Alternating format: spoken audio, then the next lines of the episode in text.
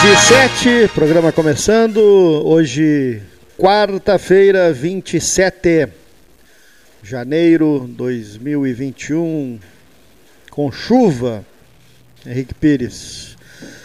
Leonir Bade, boa tarde. Boa tarde, Paulo. Boa tarde, ouvintes. Leite Uma tá chuva, chuva intensa na, na É, região é, sul é. e uma previsão De continuar, né? de continuar. E o Cleiton tá chegando. tá? Já mandou mensagem, tá chovendo forte lá na, pro lado do Laranjal, tá, tá no deslocamento. Ontem ainda vi uma matéria em relação à chuva. O Leonir acompanha também, tem um programa Chucre Redomão nas redes sociais. né?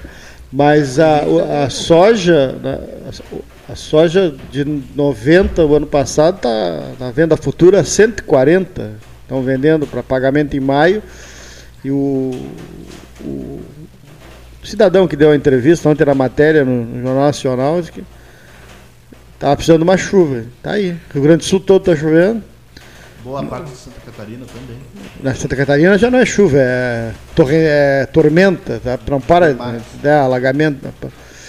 E nunca o valor da soja teve né, tão, digamos, eh, positivo para o produtor. Pedro Piegas chegando, pode também colaborar, eh, como esse ano. Então, uma perspectiva boa para a economia do Rio Grande do Sul e para a movimentação não só da economia do, do estado, mas das cidades onde ah, se planta soja, né? Porque aí já entra a troca da caminhonete, a compra do, do- do- de gado para o outro lado da, da, da- do, do- da cerca e enfim, consumo, né?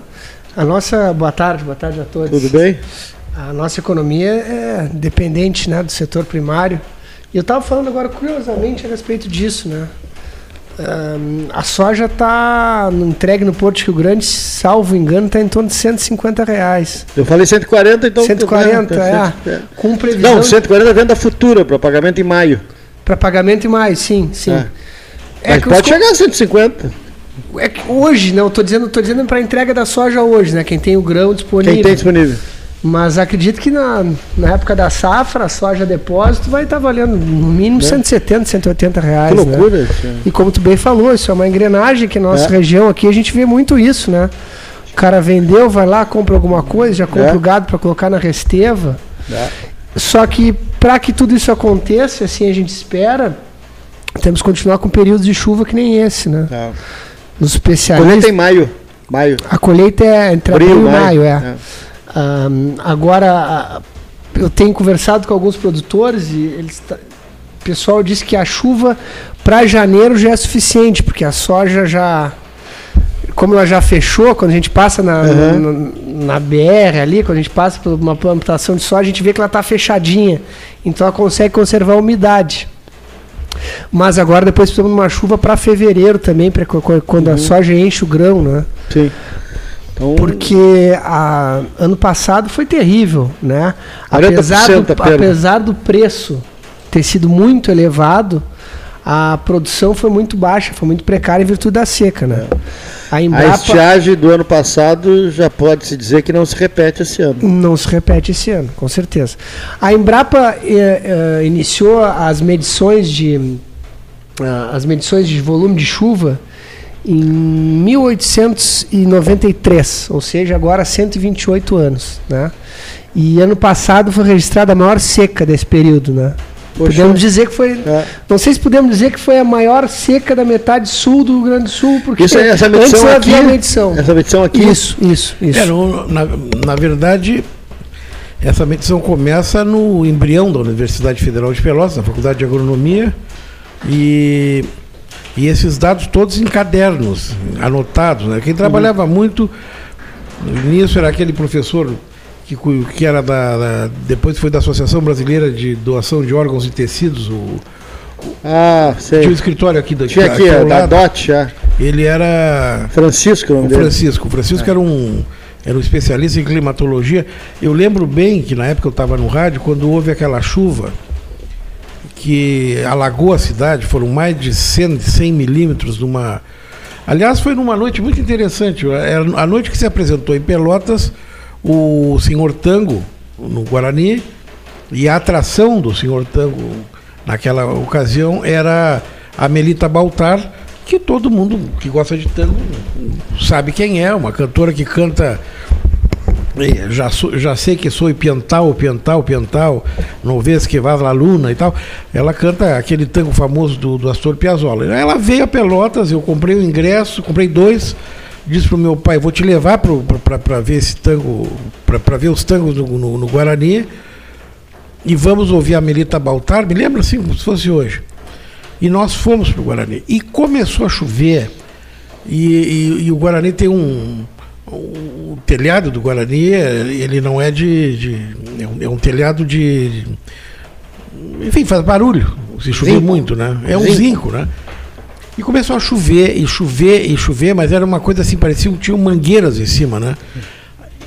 Quando ela entra para cantar, ela, ela para, olha para o público, que era um bom público, que chegou antes da chuvarada, e diz assim: o que, que vocês estão fazendo aqui? Aí todo mundo riu, ela descontraiu e cantou maravilhosamente aquele tango que a imortalizou, né? Sim. Por conta da, da, da, interpretação do Piazzolla. Mas naquela noite, e... a chuva foi tão intensa que aquilo gerou até problemas políticos, a história do, do surfar na, na, aqui, ali, todo mundo que acompanha, um, um ex-prefeito teve uma Falou uma frase, alguém pegou, papai, virou meme, que na época é. não chamava meme ainda.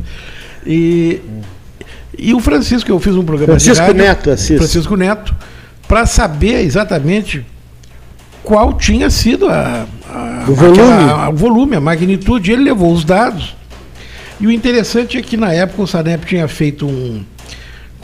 Em seguida contratou um laboratório da URGS para fazer um levantamento da história das chuvas em Pelotas, dos índices pluviométricos registrados. E aí veio tempo de recorrência, 500 anos. Eu disse, não, só um pouquinho. Nunca choveu tanto desde o Pedro Álvares Cabral. Eu disse, não, é que cada vez é que nunca se registrou uma chuva tão grande quanto aquela. Então, em 500 anos, descobrimento do Brasil até ali, aquele, aquela foi a maior chuva. E aí eles, foi aí que surgem esses dados históricos muito bem compilados aqui em Pelotas. Todos os dias o pessoal anotava a, a chuva, o índice pluviométrico. Na, acho que na antiga estação é, experimental e tal. A Embrapa, a Embrapa Agora seguiu tem. fazendo isso e claro hoje cada vez mais é com os equipamentos. Agora não, tem não, na cidade, tem... na cidade tem quatro pluviômetros e, espalhados. E eu me lembro, e eu me lembro, Paulo, não me lembro quem foi a Buenos Aires numa ocasião é, e foi visitar, eu acho que a Rádio é o Mundo, que tinha um, um sistema de um sistema de informações a respeito de chuva, eles não erravam nunca. Me lembro de, perfeitamente disso. E alguém daqui de Pelotas foi lá ver que tipo de equipamento eles tinham. Uhum. E na verdade eles não tinham equipamento nenhum. Eles tinham estatística. Eles faziam um registro e aí tinham registros de mais de 60 anos, então eles viam é. em 60 anos o mês de chuva é o mês de março, no dia tal chove tanto. E claro, e aí vem essa questão do tempo de, é. de, de, recorrência ou decorrência, uma coisa assim, né?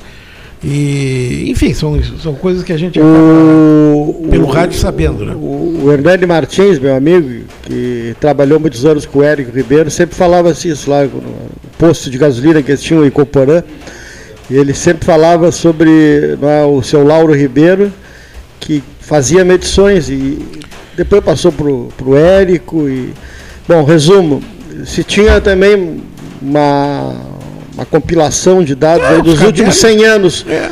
E a média, de, digamos, de Santa Vitória até aqui, entre 1.200 e 1.500 milímetros por ano. E aí não sai disso. Um ano chove mais, o outro ano chove menos. Outro... E, então não, não, não tem uma, uma fuga desse padrão, entendeu? Então vai ter sempre. É, não, aí depois o pessoal. Tem anos vai ser mais e anos vai ser menos. O pessoal depois, claro, ampliou a, a análise. Então, por exemplo, ano de Euninho, ano de Laninha, aí tem, aí tem as variáveis, porque e dá certo. Aí, claro, hoje em dia com, com bons equipamentos, né, mas sempre com, com essa com essa observação da, da, da média histórica, que ela Sim. acaba E fora aquela coisa do gaúcho, né? Olha, o, esse ano, no verão, o, o Maricá tá com muita flor. Então, quer dizer, vai ser um inverno muito frio. E, da, e tu pode ver. Quem ia, no tempo que eu trabalhei com, lá na Universidade Federal de Pelotas, muitas vezes fui com o Cleiton, a gente dizia assim, esse inverno, Cleiton, vai ser frio. Olha os maricás Os na maricás. frente do campestre, estão completamente brancos. Os Batata, maricás. chegou no mês de junho um frio de rachar. Então, ah, o maricá não deu muita flor. Vai ser um inverno- médio. E era médio. É. Mas isso é coisa de gente antiga que dizia Os isso. né? velhos tempos, os maricás do campestre. Os, marisca, os Meu maricás. Deus, reitoria do FIPEL Campos Capão do Leão. Meu Deus do céu. É, tem o maricá e tem o manacá. Outros o manacá é tempos. uma flor bonita que tem. Naquele tempo o FIPEL tinha um ali é o reitor maricá. só. Maricá. Tinha o quê? Tinha um reitor o FIPEL naquele tempo. Agora tem dois. É. Ou três. É, ou três, ou quatro, assim. Eu estou com muita vontade de ler o discurso pronunciado pelo atual pró-reitor de planejamento, que foi o primeiro da lista, né? Eleito, disparado em primeiro lugar. Estou muito curioso. Muita gente me fala sobre o discurso que ele pronunciou. Mas eu não vi, foi No ato publicado. de. no- não, não sei se foi publicado. No ato de transferência do cargo. Estou muito interessado em ler esse texto. né? Professor Paulo. Eu não li. Não vi. Paulo Ferreira, que esteve aqui conosco, né? Quando candidato, esteve aqui. Puros sorrisos. Como todos, né? Puros sorrisos ah, no espaço do 13, falando sobre os seus planos, seus sonhos, seus projetos, etc, etc, etc. É sempre assim, né? Quando eles vêm aqui, todos, de todas as correntes Não, ideológicas, é pro Festival de Sorrisos. As pessoas têm que ser educadas, Claro, chegar aqui bacana, sorrindo, isso chegar é, aqui cara louva- amarrada. é louvável isso. Ah. Agora, eu, eu, não acho, eu acho que o sorriso tem que permanecer, né? O sorriso, o sorriso tem que permanecer. Vida que segue, aquela, essa novidade de, de frase que eu estou criando agora. Vida que segue, né? Coisa maluca, rapaz, mas que coisa maluca. Que bom vê-los e que bom perceber, chovendo muito lá fora e tal, que bom perceber é, o espírito guerreiro do 13, o, o 13 com debate, o 13 com conversa, olho no olho, não é olhar para um gravador, não, seu Leonir Bade, olhar, olhar para as pessoas, ah, bebendo chá, conversando, trocando ideias, entusiasmadas, indignadas, seja o que for. Falando em indignação, vou pedir licença aos senhores, Paulo Gastão Neto, Leonir Bade Fittipaldi da Silva, José, eu gosto muito do Antônio Hernani, Antônio Hernani saúda um por um, né? Ah, Henrique Medeiros Pires, José Henrique Medeiros Pires, di- dirá Carlos Alberto Mascarenhas Schild. Nome tem que ser completo. né? Pedro Piegas, Mas o Pedro tem mais nome também, não é só tem Pedro. mais Pedro, vamos lá. Ferreira. Meu sobrenome é Ferreira. Pedro Ferreira Piegas, É, bom, é é o isso? nome- Bom, Nome completo, pô. aqui, aqui o nome completo ou nada. Cleiton Otoni Rocha da Costa. Ai, meu Deus, olha aqui. Então, então deixa eu só fazer o apelo para vocês, para vocês ouvintes, né? Para os presentes também, mas especialmente para os ouvintes. Cadê a mensagem que eu recebi? A mensagem que eu recebi está aqui, Dr. Gilson da Silva Orleis. Tá? E as, as menininhas lá do, de Pedro Machado fizeram o apelo, muito, muito. A menina do jornalismo em- em- empolgadíssima, né? Não, eu vou, eu, vou, eu vou explicar, eu tenho certeza que o Henrique, o Paulo e o, e o Pedro vão, vão, vão perceber o drama, o drama que essa, que essa senhora está enfrentando. Uma senhora de Jaguarão, tá? uma senhora de Jaguarão, que precisa ser operada amanhã sem falta, até porque ela conseguiu na justiça o direito a essa cirurgia, certo? Ela conseguiu na justiça, senhora de Jaguarão. Dona Marilda Costa Vale. É uma cirurgia delicada, uma cirurgia de pâncreas. Ela precisa de 10 doadores. Os médicos precisam que 10 doadores de sangue compareçam hoje à tarde, Henrique, no banco, junto ao banco de sangue da Santa Casa de Misericórdia de Pelotas. Por isso até postei, essa chuva talvez atrapalhe. Não, mas não vai atrapalhar. Eu acho que o Qualquer tipo de sangue. o respeito humano, valor à vida, valorizar a vida, prestar um auxílio, eh, solidariedade máxima numa hora tão dramática que é essa hora brasileira e hora mundial, diga-se. Olha aqui, ó, Banco de Sangue da Santa Casa. Só pode ser hoje à tarde. Não vale logo à noite ou amanhã de manhã, já não adianta mais. Por quê? Ela obteve na justiça o direito dessa cirurgia. É uma cirurgia delicadíssima de pâncreas. Ela é de Jaguarão. Dona Maria, Dona Marilda Costa Vale, né? são 10 doadores. Hoje, os voluntários têm que se apresentar até hoje à tarde no banco de sangue da Santa Casa de Misericórdia de Pelotas. Ou seja, caso não o façam hoje à tarde, né, não vai adiantar mais. Amanhã não adianta mais. Então o que, que vai acontecer? A cirurgia será cancelada. E depois uma nova luta na justiça, né, doutor Pedro, para conseguir o novo procedimento. Só que ela não tem mais condições de esperar uma outra guerra na justiça e, e, e, esse, esse procedimento ficar marcado, lá, nem ficar marcado, ficar em, em espera, em lista de espera. Mas, Isso é inacreditável. por que, que citou entendeu? Pinheiro Machado? Eu não entendi a conexão. Não é Pinheiro, Jaguarão. Ah, bom, depois tu. Não, não, eu falei em, não, eu falei em Pinheiro para fazer uma referência às meninas da, da festa da Feovelha. que estiveram ontem aqui, deram um show à parte, as meninas da Feovelha, e disseram que sabiam que o Pedro Piegas era do 13 horas e prestaram uma grande homenagem ao vizinho, ah. ao vizinho querido chamado Erval. É, uma homenagem a Erval, prestaram homenagem a Erval, dizendo que nada os separa, tudo os une.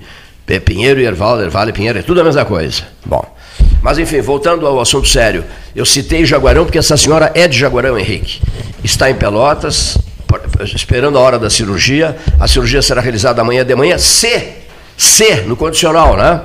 Dez doadores de sangue comparecerem na tarde de hoje ao banco de sangue da Santa Casa de Misericórdia de Pelotas. Quem é que apela? Eu, 13 horas que apela.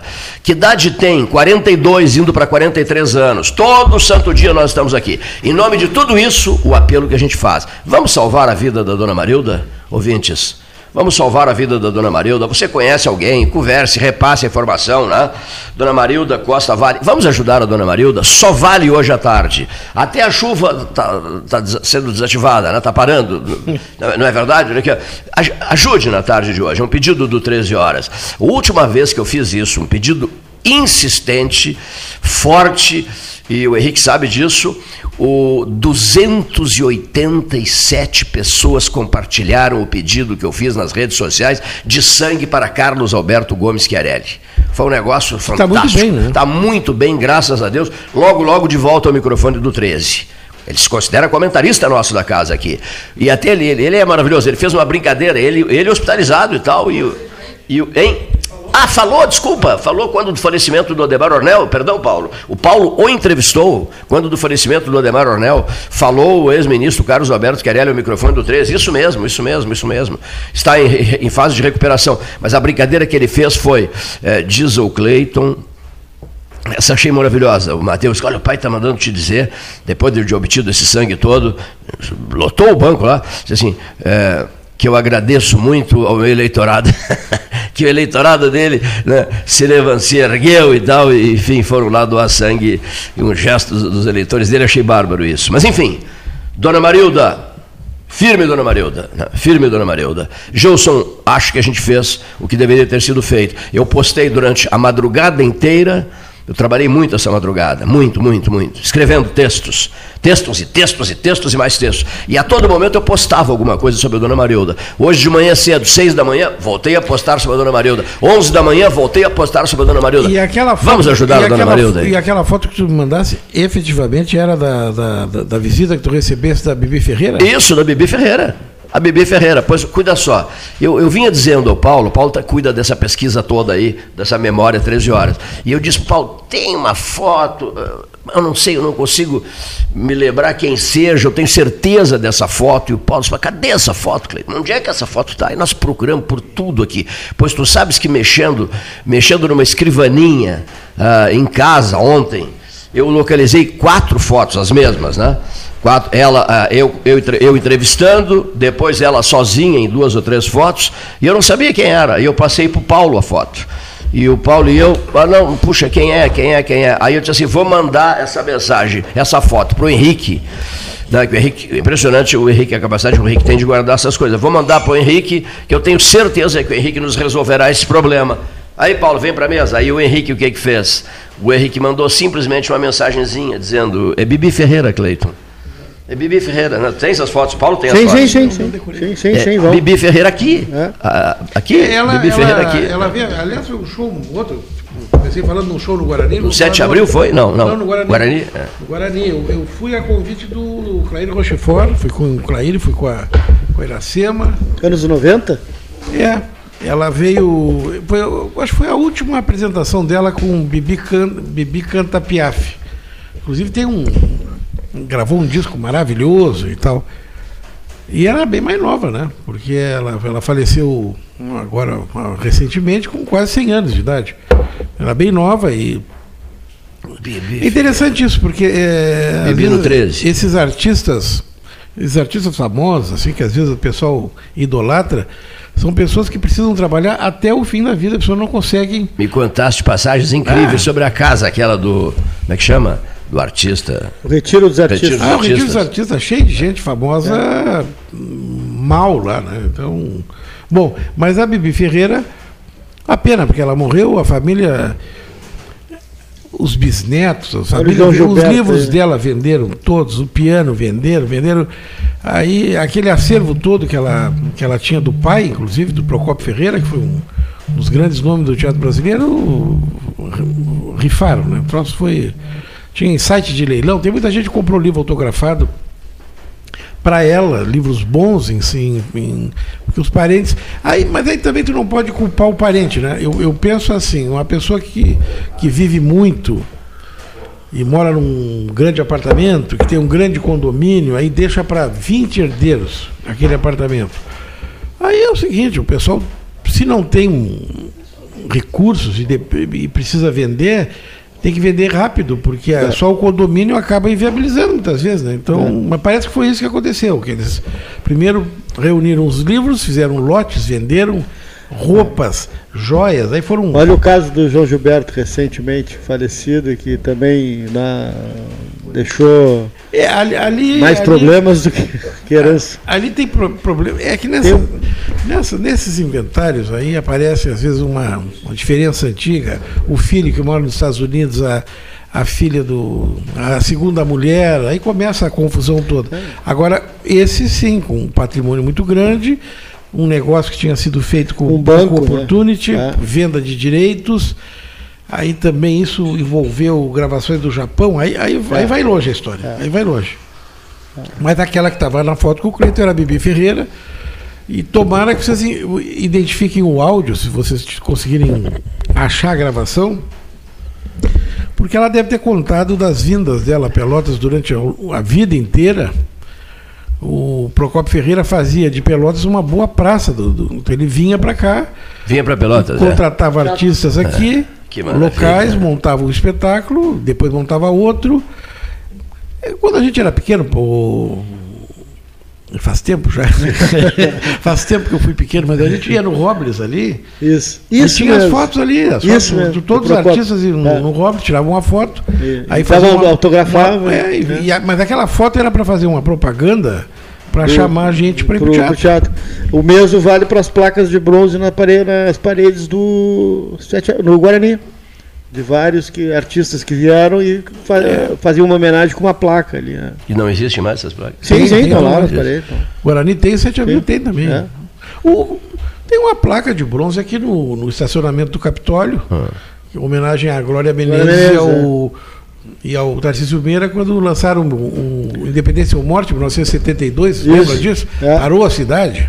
É. Tu deve te lembrar. Filme. Ou tu estava no Cerrito? Eu tenho nessa- reservas com a Sesc- Glória Menezes. Sim, mas isso não é o Não, caso. eu sei, é- eu sei, mas eu tenho reservas. Isso em 1972, Sérias, bem Sesc centenário da, da, da, da independência do. Brasil, que ela veio fazer um Sim, lançamento. aliás, isso é uma coisa que o Brasil, o ano que vem, não sei de que maneira vai conseguir comemorar, mas já há um bom tempo, um- alguns grupos, inclusive dentro do governo, vinham organizando o- as festividades dos 200 anos da independência. Resolvi. O problema é que vai cair num ano de eleição, né? Presidencial. Então, Meu Deus. é difícil. Já passaram O 50 7 de anos. setembro, o 7 de setembro do ano que vem vai ser o dia da pátria, o dia do desfile, etc e tal, mas poucos dias depois tem a eleição presidencial, então nós vamos comemorar os 200 anos da independência.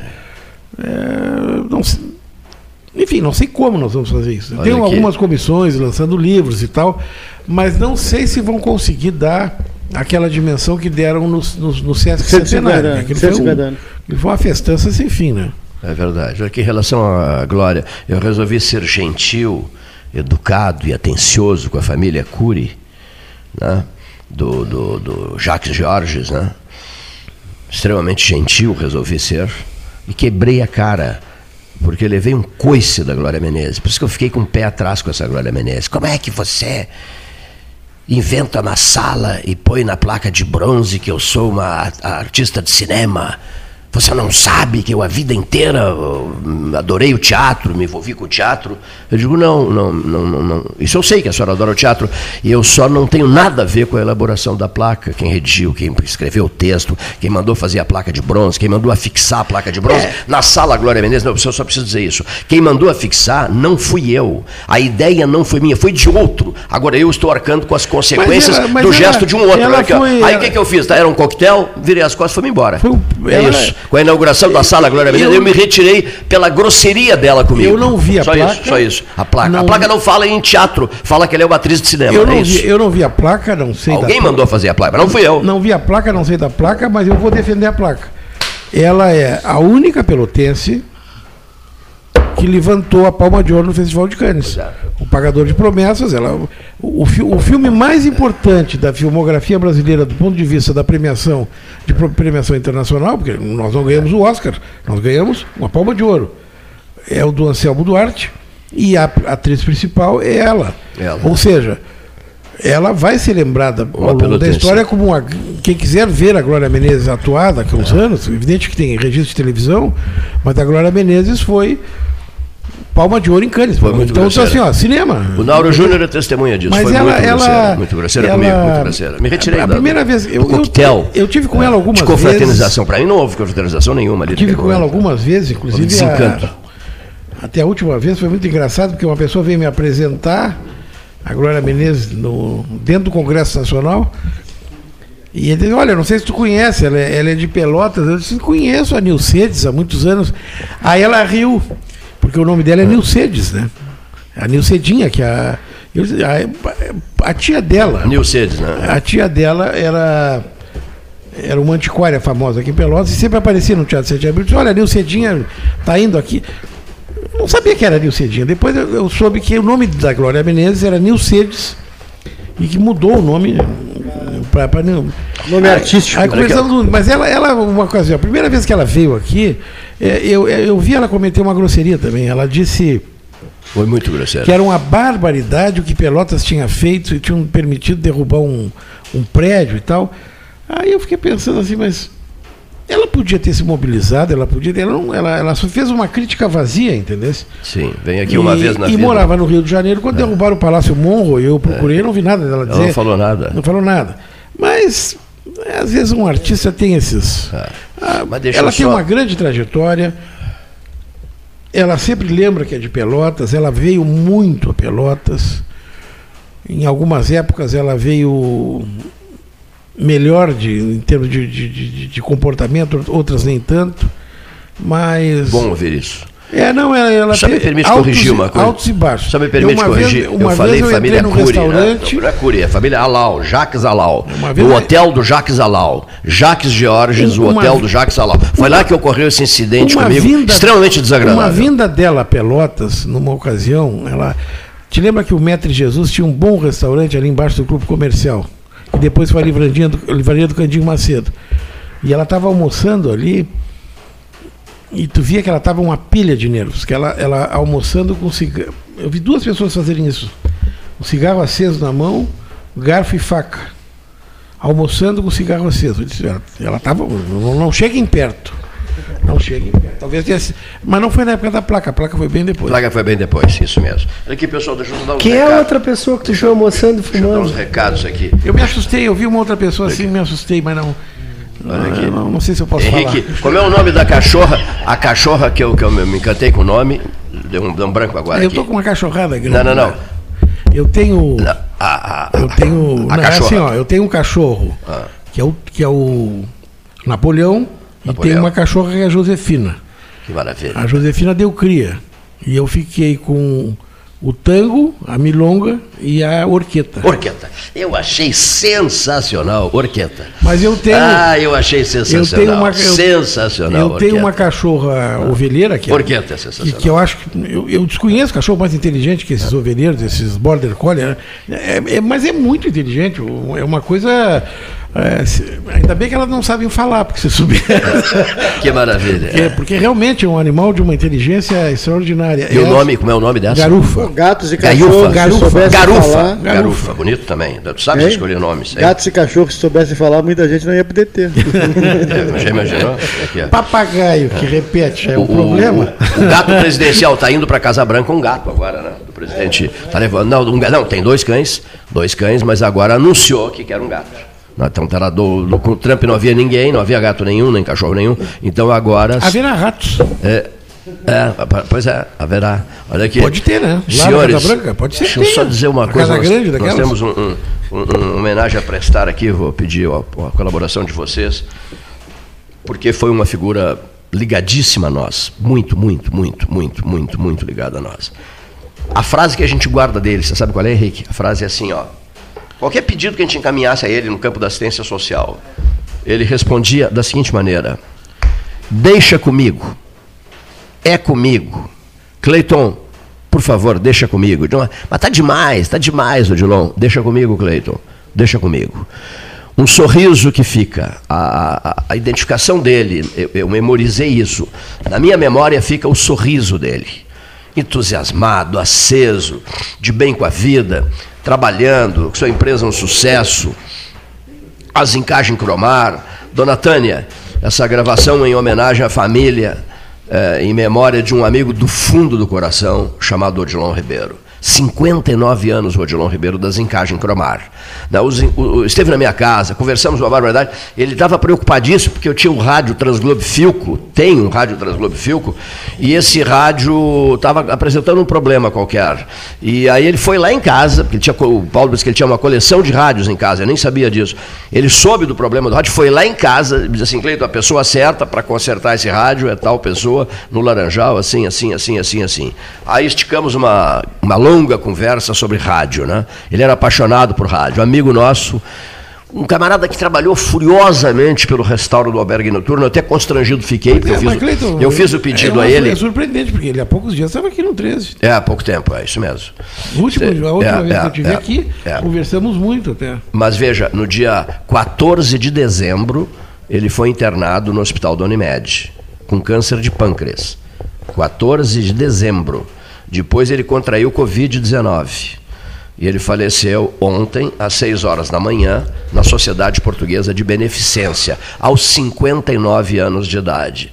Empresário ultra bem-sucedido, amigo a não poder ser mais. Vou dar mais um exemplo aqui, para as pessoas terem uma ideia, a, a, a burdoada que a gente levou ontem. A Ana Kleinovski, lutadora, guerreira, dona Sônia do, do, do albergue, estão em choque com a morte do Odilon até agora. O que que acontece? Vou dar um exemplo assim bem... é, lá no albergue, ele inventou um portão para que os carros, os motoristas pudessem entrar com, com- a doação para fazer para descarregar a doação lá dentro. Ele inventou um outro portão. Ouvi um- ele ouviu um comentário meu, Henrique, sobre a, Azulzinha de Canguçu. O que, que ele fez? Ele saiu a junto com a, com a Vivi, que esteve ontem aqui, esposa do Paulinho Alves, lá de Pinheiro Machado, que tem uma, uma casa de vinhos em Pinheiro Machado, a Vivi, esposa do Paulinho, Vivi Alves, Vi- Viviane, esposa do, Pauli- do, do, do Paulinho Alves, pessoal da, do, da Felvelha, que estiveram ontem aqui. É, então, ela fez uma pesquisa, a Vivi fez uma, muito minha amiga, fez uma pesquisa lá em Pinheiro Machado, descobriu que não era mais em Canguçu, que era agora em Cristal, a, a, a, a cachaça azulzinha poderia ser encontrada. O Odilon pegou o carro para fazer uma surpresa para mim, cara. O Odilon pegou o carro, foi a 116, entrou à esquerda antes da ponte, na estrada de Chão Batido, localizou o endereço da Azulzinha e trouxe quatro garrafas, foi, foi me entregar lá em casa. Cleiton, tu vive falando tanto na Azulzinha de Canguçu que eu fui buscar a Azulzinha para ti. Lá no interior do Cristal estão aqui as garrafas de Azulzinha que eu te trouxe. né? Isso era a relação do Odilon com o Cleiton, do Cleiton com o Odilon. Né? Amigos do coração. O Paulo Gastal, grande amigo dele também. Inúmeras outras pessoas. A, a- a- a Ana Kleinovski, que ficou muito amiga dele. Muito, muito, muito amiga dele, Henrique. Ele, ele, ele é aposentado da Companhia Estadual de Energia Elétrica. Isso. E deixa a viúva Tânia Marisa e os filhos Juliana e, Juliana e Lucas. Foi- é, sepultamento ocorreu no cemitério São Lucas, 59 anos de idade. Um homem 59. jovem, com toda a energia. Ontem, um né? empresário Ontem. bastante atuante que amigo do coração. Foi uma bordoada e tanto. Aliás, eu disse ontem aqui que quando terminou do ano 2020, nós achamos que as coisas, não sei, a tendência seria de que melhorasse, né? Mas não aconteceu isso. 2021 chegou e as bordoadas continuam sendo dadas. Então, para homenagear a memória do Odilon Ribeiro, vamos ouvir o Odilon Ribeiro na sua última fala ao 13 horas. Boa tarde, ouvintes do 13 horas. Espero acabar com a curiosidade sobre a cachaça azul de Canguçu, que hoje não é mais azul e não é mais de Canguçu. Devido à criação do município de Cristal, onde esse município abocanhou parte de outros para se formar, a localidade de Butiá, que pertencia a Canguçu, passou a fazer parte do município de Cristal, local este onde é produzida a cachaça azul de Canguçu. Para se chegar à localidade de Butiá, no município de Cristal, devemos entrar no Paradouro Gril, à esquerda de quem vai de Pelotas a Porto Alegre. Estrada essa que costeia o rio Camacuã.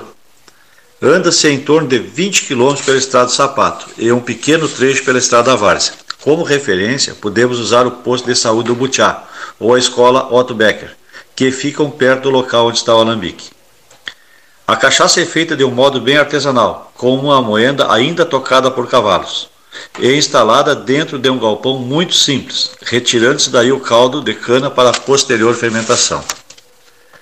Após a fermentação, a calda é colocada em um alambique que recebe fogo embaixo para aquecimento, resultando em vapor, a ser condensado, tornando-se nesse momento a cachaça, com certos controles para dar a graduação alcoólica desejada. Antigamente a cachaça era azul, pois eram colocadas folhas de vergamota para tal. Não me perguntem o porquê de uma folha verde gerar uma cachaça azul. Mas esta prática foi deixada de lado, pois muitos clientes acabavam não gostando do sabor que ficava no produto. Pena que essa produção está em extinção. O proprietário herdou a tradição do pai e não pôde repassar para o filho, pois o mesmo foi para a cidade grande e sua filha de 14 anos não tem interesse em tocar o negócio. Vai ficar a saudade de tomar um produto puro, sem aditivos e conservantes, pois essa pinga é produzida de um modo Associação Comercial de Pelotas é um dos órgãos mais antigos do país, sempre em defesa da classe empresarial, com uma história marcada pela transparência e pelo compromisso com seus associados. Faça parte do nosso quadro de sócios. A ACP está localizada no edifício Palácio do Comércio, Rua 7 de Setembro 274, telefone 3028 1541, com o ramal 200. A SPO ampliou e inovou. Há 40 anos prestando serviços em arquitetura e construção. Agora também é consultoria imobiliária especializada. As tendências no mercado de imóveis, projeções, prospecções, oportunidades e as melhores estratégias e logísticas de compra e venda. Mande um WhatsApp para 53 98117 8685 ou ligue para 53 3028 9944 e converse com a equipe SPO. Com o verão aumenta a vontade de curtirmos as ruas e as praias, não é? Mas lembre-se, a pandemia não acabou. Precisamos manter os cuidados, usando máscara, higienizando as mãos, evitando aglomerações e sabe o que mais? Utilizando o app Banrisul Digital. Isso mesmo com ele, você tem mais comodidade e segurança para resolver o que quiser sem precisar sair de casa. Fica a dica: Banrisul Digital. Tudo no seu tempo. Suba no caixote do Café Aquário para debater a duplicação da BR-116. Quer comprar, vender ou alugar? A Imobiliária Pelota é a parceira ideal para a realização dos seus desejos. Opções inovadoras de atendimento a qualquer hora e em qualquer lugar. WhatsApp, visita remota, tour virtual, contrato digital e outras ferramentas seguras e práticas para você fechar negócio sem precisar sair de casa. Na Imobiliária Pelota, os sonhos não param. Acesse www.pelotaimóveis.com.br. WhatsApp 991 11 7432. O 2020 foi cansativo? Então que tal presentear o seu ano novo? A Life Sleep Comfort tem ofertas que vão transformar 2021. Conjunto Box Casal Erval, 1190 ou 12 vezes de 119. Aproveite essa e outras promoções com a garantia da pronta entrega Life Sleep Comfort, a maior rede multimarcas de colchões do estado em Pelotas e Rio Grande ou em Porto Alegre, na Avenida Ipiranga, 7624. Agora, o documento anual do seu veículo não é mais enviado pelo correio. Ele é emitido digitalmente. Você pode emitir de dois jeitos: pelo app Carteira Digital de Trânsito ou pelo site, após o pagamento do IPVA e demais itens de licenciamento. Emitindo pelo app, você leva o documento no seu smartphone. Pelo site, você mesmo imprime o documento. Saiba mais em rs.gov.br. Detran RS e Governo do Rio Grande do Sul. Novas façanhas. Genovese Vinhos, Delicateces, produtos de marca, a qualidade de sempre. Ligue 3225 7775, Doutor Amarante 526. Visite a sua Genovese Vinhos. Ferragem Sanches, Barros Cassal 16, Arial. Fone 3228 4188. De segunda a sábado, das 8 às 12 e das 13h30 às 18h30. Material hidráulico, material elétrico, tintas, vernizes, tinners, máquinas serra mármore, furadeiras, cimento cola e ferragem em geral.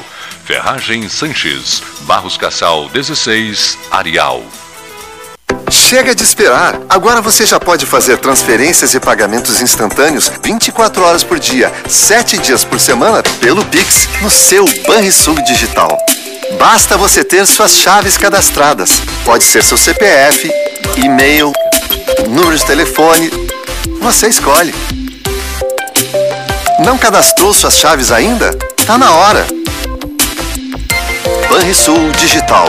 Tudo no seu tempo. Quer a versão digital da carteira de trabalho? rs.gov.br resolve. Seguro-desemprego pra quebrar aquele galho. rs.gov.br resolve. Pra tudo que você precisar, é só acessar e resolver. Precisou de um dos mais de 200 serviços digitais do Estado? Acesse rs.gov.br e resolve. É o RS Conectando os Gaúchos. Governo do Rio Grande do Sul. Novas façanhas. Thank you.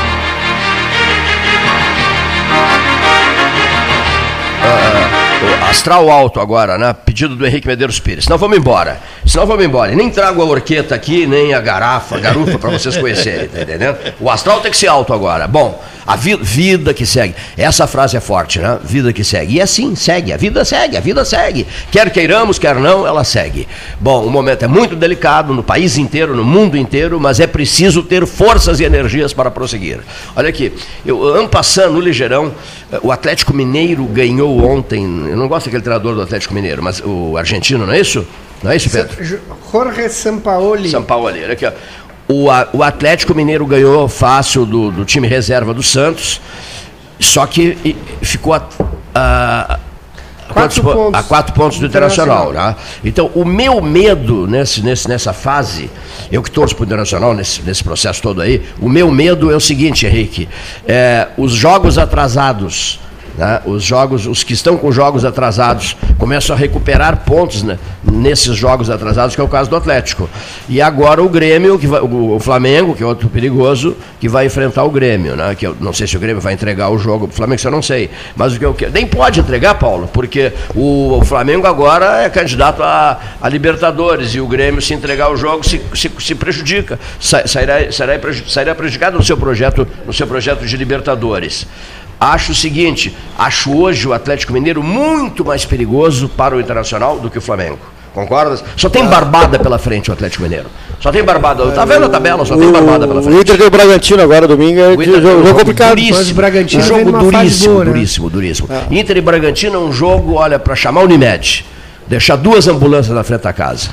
É, Inter e Bragantino. Jogo perigosíssimo, perigosíssimo. A frieza de vocês é algo extraordinário. Não, o- Olha pra não tem Libertadores, vocês, o Grêmio tem Libertadores, tem Copa do. Brasil, né? O- O Grêmio não tem Copa do Brasil? O Grêmio tem Copa do Brasil. Então, se não sabe- ganhar a Copa do Brasil, ele já está automaticamente na Libertadores. Isso é verdade, isso é verdade. Não sabe ainda a data dos jogos da Copa do Sim, Brasil, sim. porque depende do jogo de sábado agora, que é a final da Libertadores entre Palmeiras e Santos.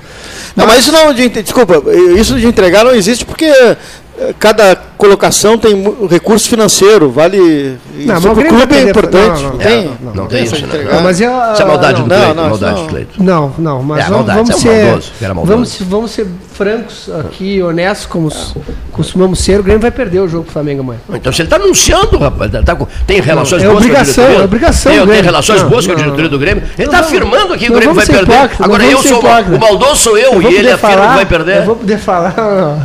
É que ele reclama que a gente não fala. Quando a gente vai falar, ele atropela. Mas o Grêmio tem obrigação de perder esse jogo amanhã.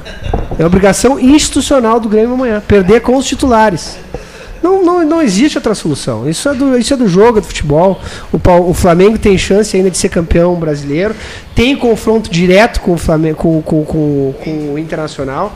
Aliás, os confrontos dos dois são os mesmos. É uma tabela ah, idêntica. Claro, não, rodada a rodada variando, mas são os mesmos adversários. O Grêmio não tem outra saída, o Grêmio tem que perder pro Flamengo amanhã. Flamengo não, Flamengo não. Estamos nesse dilema, né, Paulo? Uma frase, o o Henrique diz assim, uma frase tua, Cleito. Eu tenho pavor ao Flamengo. Pavor ao time do Flamengo. Eu tenho. Não gosto do o Flamengo. Botafogo também? Não, não. Flamengo eu não gosto. Eu não Flamengo gosto do não. Flamengo. Nunca Flamengo gostei do Flamengo. Eu tenho- Olha, aqui a sinceridade, nem Flamengo nem Corinthians. Dois times que pra mim nem precisavam existir, Flamengo e Corinthians. Não, eu tenho pavor do Flamengo e do Corinthians também, mas existe uma situação em que eu torço para ambos quando eles jogam contra o Internacional. É, muito bem, eu entendo isso, é Ah, compreensível. eu, eu não- nunca fui flamenguista, mas da cor rubro-negra sempre me agradou. Sempre gostei do rubro-negro. E aí eu sou daquela geração que é o cinema e, e sempre tinha um Fla-Flu na Eu, abertura eu do gosto canal 100. Rubro, Alvi Rubro eu gosto. É? Al- Alvi Rubro. Eu gostava de ver, gostava de ver. Ah, o Zico foi um grande jogador. Ver o Zico, o Zico jogar era um, era um espetáculo. O Zico foi extraordinário. E em, Guada- em Guadalajara, no México, eu tenho uma lembrança incrível, maravilhosa do Zico. Em Guadalajara, no México, no estádio Jalisco, quando ele perde aquele pênalti diante da França, né? Inesquecível o Zico para mim. 1986. Estádio Assim, a- Jalisco, os jogos eram ao a meio-dia. segunda, a segunda Meio-dia. Copa do Uma México. justiça aquele pênalti É. na carreira dele. Foi um caos. Seria brilhante se ele tivesse feito. É verdade, foi um horror aquilo. Um horror. E o, e Se bem que o Platini. Fosse não, as duas Pla- Copas do México. Platini, né? Ah, Tu foi não, de 70? Uma México, uma, ah, 86, 70 não, 70 não tinha nascido ainda. Eu fui à Copa do México de 86. Mas é importante. Eu fosse a Argentina É. com 8 anos. Não, a de 70. a Copa. ainda. Produtor do Sala eu- eu em lembro- 78 na, em Buenos Aires com Mas 8 mas- anos. Aqui, aqui em Pelotas. Comecei a carreira com 8 anos. aqui em Pelotas eu lembro da Copa de 70, que a gente assistiu toda, ninguém tinha televisão colorida. Aí na Copa de 74, que foi na Alemanha, vieram as primeiras televisões coloridas e na, coloridas e tinha fila de gente, juntamento, como se dizia na época, na frente das lojas. Aglomeração hoje. E era muito cara a televisão. Então, por exemplo, na vitrine do Masa, na vitrine da Mesbla, na vitrine da- da- da- das lojas que não existem mais, havia uma televisão enorme e as pessoas iam assistir os jogos na televisão colorida. Raras pessoas tinham TV colorida, era uma, era uma coisa muito cara, muito grande. E no máximo as pessoas botavam um plástico na frente da televisão, te lembra? Com três cores. botava, é verdade. Mas colo- colorido. Muito colorido. Uh, uh, Sempre eu vi uma foto Meio vinho, assim, um- É, é, é um. ah, degradê. Avermelhado, claro. Mas me corrija, me corrija. Um plástico. E ainda tinha aquela, aquela questão que muitos falavam que assistir muito televisão colorida fazia mal aos Ah, fazia olhos. mal para os olhos. Mas me corrija, me corrija se eu estiver errado. Eu, Tem razão. me corrija se eu estiver errado. Eu lembro disso, eu conversava muito. Meu pai era um apaixonado por futebol. E ele E por co- cães, e por cães. E por cães é, também, por né? cães da raça filha, especialmente. É, né? é verdade, é verdade. E ele me contava isso, que na época, na, na, na, na Copa de 70, né? Ele via os jogos em preto e branco, e depois que vieram a- aquelas imagens que se tem, são depois, são Sim. posteriores. Mas quem assistiu a Copa de 70 ao vivo, na sua TV em Preto e casa, assistiu em preto e branco. Aquelas imagens Isso, da isso final, elas são posteriores. Exatamente. né? É, aquela, Ela aquela- não era transmitida. Em branco. Não, hoje, hoje tu consegue rever. A a de 66 foi colorida na Inglaterra já. É, tu consegue rever as, eh, As originais. antigas, mas nós não tínhamos equipamento. A primeira transmissão de televisão colorida que nós tivemos aqui foi uma festa da uva. Isso, em Caxias do Sul. 1972, Isso mesmo, E isso foi mesmo. uma função, aquilo assim. gente- sabe aquela coisa, a gente ouviu o galo cantar, mas não sabe onde, porque todo mundo sabia Eu não que sei se tu tinham lembra. inventado depois uma. Euclides Quantes de Oliveira era o Ministro das, das Quantes de Depois comunicações. se transmitiu, por, por, conta de- por conta disso, desse próprio evento da Festa da Uva, o primeiro jogo transmitido a cores no Brasil é Grêmio e Caxias. Não pelo sabia. Campeonato Brasileiro. de não sabia. 82. Lá. Em Caxias. Lá, é. Lá em Caxias do Sul. Não sabia, não sabia, não sabia, não sabia. Somos Exatamente, percussores é. até nisso. Até nisso, hein? loucura. Mas é um, é um. Mas imagina o seguinte, hoje é tudo muito mais fácil, os equipamentos são digitais, são. Naquela época era válvula. É válvula. A equipamento. o que era bom tinha que ser telefone. É dentro de casa, TV, a va- é, dentro de casa, TV a válvula, né? A válvula. E na hora da viagem, uma Maria Fumaça a carvão. Você vinha, não é verdade? Puxado por uma Maria Fumaça. Sabes quem era o carvoeiro? Como é que chama? O, é- Sabes quem é que trabalhava nisso na época? Ninguém sabe. Eu vou ter que dizer. O- não, o carvoeiro, o cara que ficava com uma pá colocando carvão, né? Era, era, o- era, era o, o Leonir, rapaz. Era o Leonir, era o carvoeiro. Ah, Dá um trabalho, né? É Deixa o cheiro de, de, de, de fumaça no cabelo, né? Ma- Macacão é, escuro, cheio de cinza, marcado pelo carvão de pedra. Bom, O pessoal, isso é uma coisa também. A pessoa para viajar de trem, isso eu não peguei, é anterior a mim, mas as pessoas tinham um tapa-pó, justamente por causa do- da fuligem.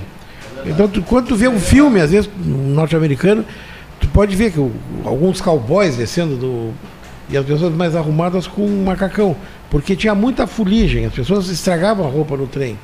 Então. Aqui também tinha isso, as pessoas iam, se arrumavam, botavam um guarda-pó, como chamam também, né? é, agora falando disso aí, também surgiu uma curiosidade, porque geralmente nessas Maria Fumaças tinham três trabalhando. Era o maquinista, o, o, o, esse, o que a gente estava O falando- foguista. Foguista. Foguista. e o carvoeiro. Tá. O carvoeiro é que passa o carvão para lá. O foguista é o que vai botando de pá para dentro do. Não, o foguista é aquele que controla ali a pressão, E o- é, e o- vapor ali, aquele negócio todo. E o comandante é o, E o maquinista. é o maquinista que vai ali comandando. Controlando ali. Eu, eu só vi Maria Fumaça em, em roteiro turístico, não cheguei a ver Maria Fumaça, porque quando, quando o trem circulava aqui já eram aquelas aqueles trens mais modernos, trens a, a óleo, né? A diesel, a máquina diesel, né? Mas aqui no Capão do Leão o Deprec tinha, não sei se ainda tem. Parece que ainda existe. Ali no Capão do Leão ainda tem, ainda tem uma, ou- uma ou duas Marias Fumaças que eram do, do governo do estado. Em Rio Grande eu sei que tinha, não sei se ainda tem lá.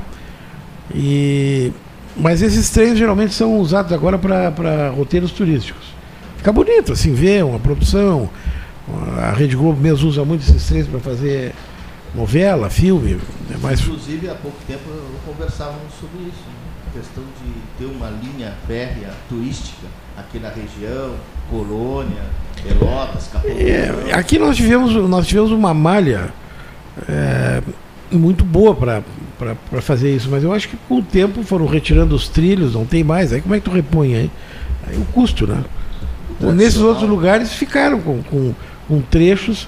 Aqui nós tínhamos uma linha é, que foi, foi feita até, a- até o São Gonçalo, que era só para trazer a pedra da pedreira até a beira do São Gonçalo para levar para fazer os moles de Rio Grande. Então, ainda tem até alguns lugares aí que tem muito poceiro, porque o pessoal foi tomando conta do lugar onde era a linha do trem. Então, mas não existe mais. Se tivesse a linha, era só botar o trem ali e está feito.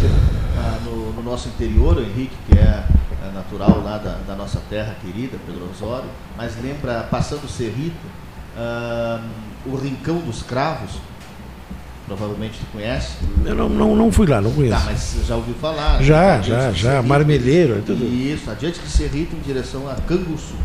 O Rincão dos Cravos foi formado, os primeiros ah, que a- começaram a, a- a viver no local, era, eram pessoas que trabalhavam na- na- nas vias férreas. E aí então se instalaram por ali, criou-se uma localidade e ficou nominado com Rincão dos Cravos, devido aos craveiros. Craveiros é o cidadão lá, o operário que trabalha cravando os trilhos do- nos dormentes para construir a, a via férrea. Interessante, né? É. Eu achei que tu já tinha ido lá no Rincão dos Não, Cravos. se fui, não. se- Passei reto. Porque eu, é, essa, Uma localidade pequena. essa área rural, assim, a gente. Eu, eu tô com 33 anos de idade e, a, e eu tenho meus irmãos são em torno de 10 anos mais velhos que eu, que- mais velhos que eu. Eu tenho dois irmãos e a minha família tem propriedade ali no Erval, né? E tem uma estação de trem ali próximo, chama Estação do Cerro Chato, que é uma Cerro Chato. localidade que inclusive dá nome, dá nome à propriedade da minha família. E meus irmãos se lembram de fazer essa viagem de trem, sair daqui de Pelotas e até Erval de trem. Inclusive, é, é, é, eu me lembro de, de, de olhar assim, de, de andar por ali, em alguns lugares, porque o trilho era perto da. Os trilhos eram próximos da propriedade. E eu me lembro que meus irmãos contavam, meu pai contava isso, que se comia muito butiá no, no- no- no- nos trens. Então toda a, a- por todo o lateral dos trilhos é cercado de butiazeiros, que a pessoa comia É, o- butiá, o- o pessoal- jogava o caroço fora. O pessoal com- eh, comprava os pacotinhos. Eu não, a, a minha mãe morou na, na estação de Cerro Chato, meu avô foi. Meu avô foi agente lá, ou meu bisavô, um dos dois, porque os dois foram agentes e a mãe morou lá. Inclusive, esses dias a gente estava vendo uma, uma- No YouTube tem um rapaz de Bagé que mostra estações antigas, lugares que foi isso, foi aquilo, e aí achamos o Cerro Chato. E a gente estava olhando, a mãe lembrava que tinha uma charqueada na frente, que tinha mas não sei o que atrás, aí, aí o, ele, ele foi mexer num negócio, ela disse, não, ali, ali é um. É, um, é, um, é um- uma cisterna, porque a, no meio da estação tem uma cisterna, então ela lembrava, lembrava perfeitamente, inclusive do, do escritório. E essa história do, do, do butiá procede, porque o pessoal ia comendo butiá tirando o caroço pela janela. Então, alguns trechos da estrada tem um- avenidas de butiazeiro que são maravilhosas, butiazeiros antigos, né? Eu acho que é ali perto, né? É, sim, sim, sim, sim. Ali é perto de, de Erval, né? É, na verdade, a, a vila do Cerro Chato está dentro do município de Erval, né? Mas era uma. É, para os meus irmãos recordarem, eu acredito que é uma viagem que existia até, sei lá, cerca de Não, até menos os de anos 40 80. anos até atrás. os anos 80. Até os anos 80. Eu me lembro de. Me lembro assim de. De esperar ah, pessoas desembarcarem em Pedro Osório na década de 80 no trem que ia até Bagé. E ele ia parando, parava em Pedro Osório, parada Cruz.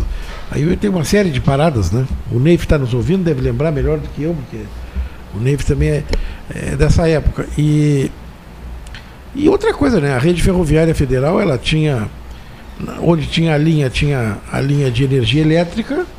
Então essas estações tinha energia elétrica, tinha a internet da época, que era o código Morse e o e era o era a comunicação que havia, chegavam os jornais. Por isso é que o Assis Brasil escolheu fazer a- o Castelo de Pedras Altas perto da estação, porque ele tinha todo o movimento de trem na frente da casa e recebia os jornais de Porto Alegre no Maravilha, dia, recebia tudo, né? Tudo em casa, né? casa. Castelo de Pedras Altas, né? Ninguém, ninguém. É difícil entrar na cabeça de uma pessoa. Eu falava com o Bebeto Perdomo sobre isso. Bebeto, é impressionante isso, Cleiton. Ué, mas chegou- Bebeto Perdomo, prefeito de Pedras Altas. Prefeito de Pedras Altas, será que, é muito meu amigo, será que eles pensaram em visitar Pedras Altas? Eu digo, não, não, porque isso foi, foi antes, olha aqui, ó, foi antes.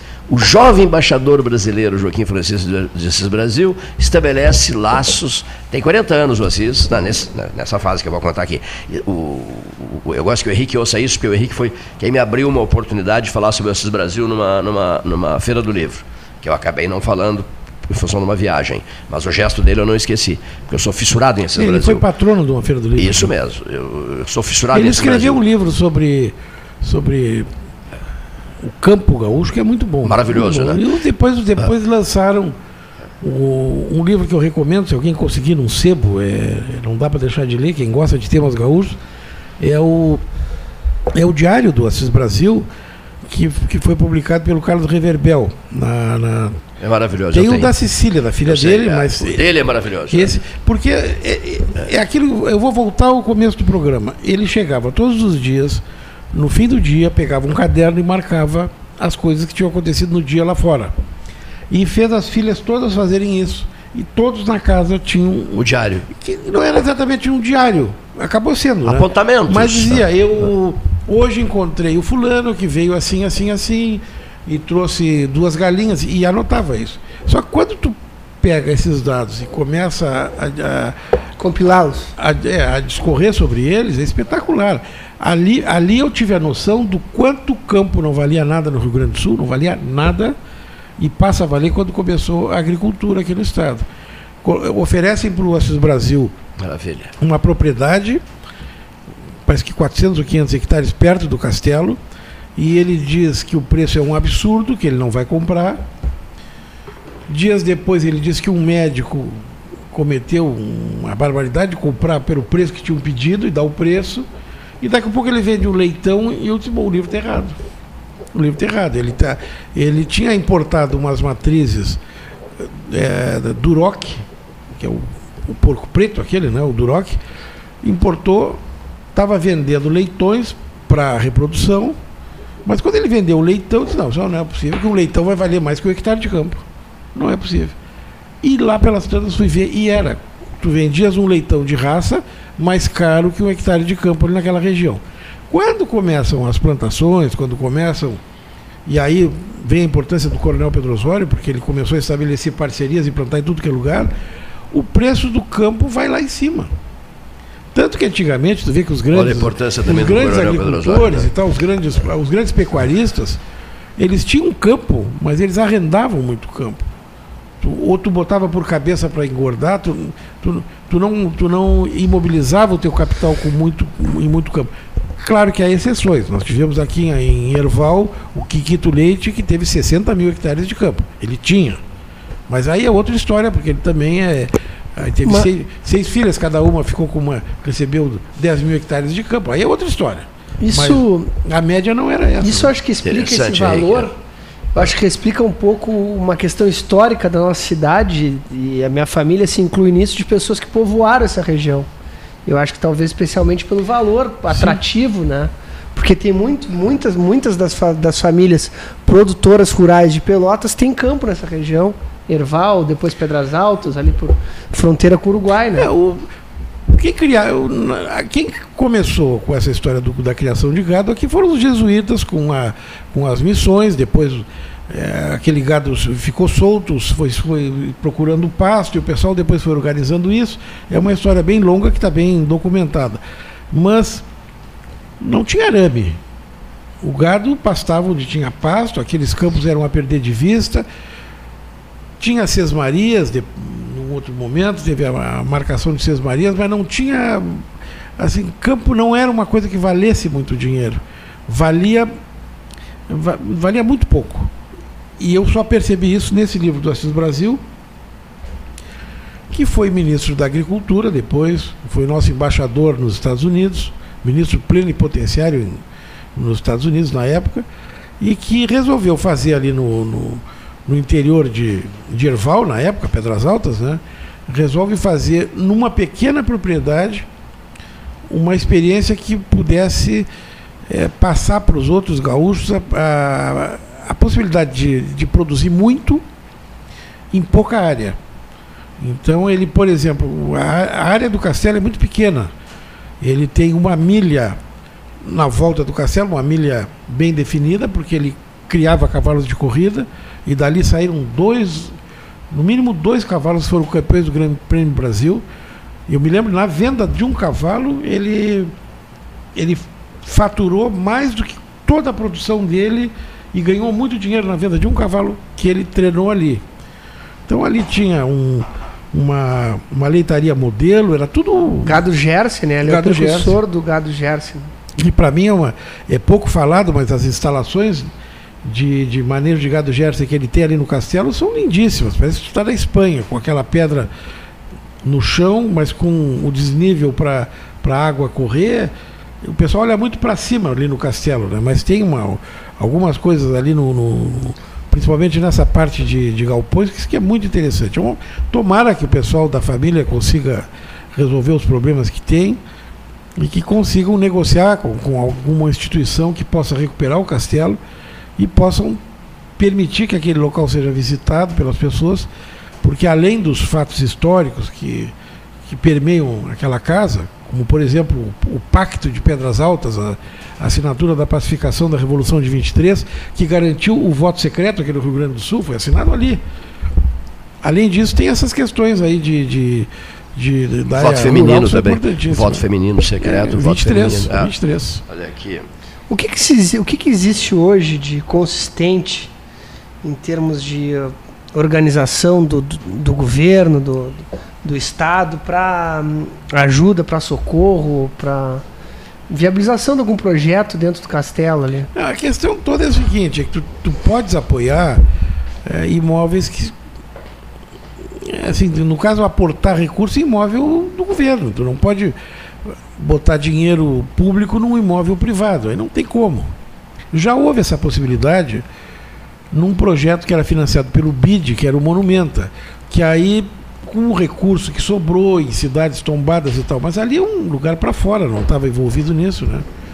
Então é, é o caso de outras propriedades aqui que tem prédios mar maravilhosos, mas que pertencem a uma família e às vezes dá um problema de inventário, ninguém se entende e o prédio vai se deteriorando. É uma pena. Não, podia se pensar numa solução, né? Aproximação do recurso privado para. Não, já houve uma tentativa da Universidade de Santa Maria, houve digitalização do acervo, é, a própria prefeitura, enfim.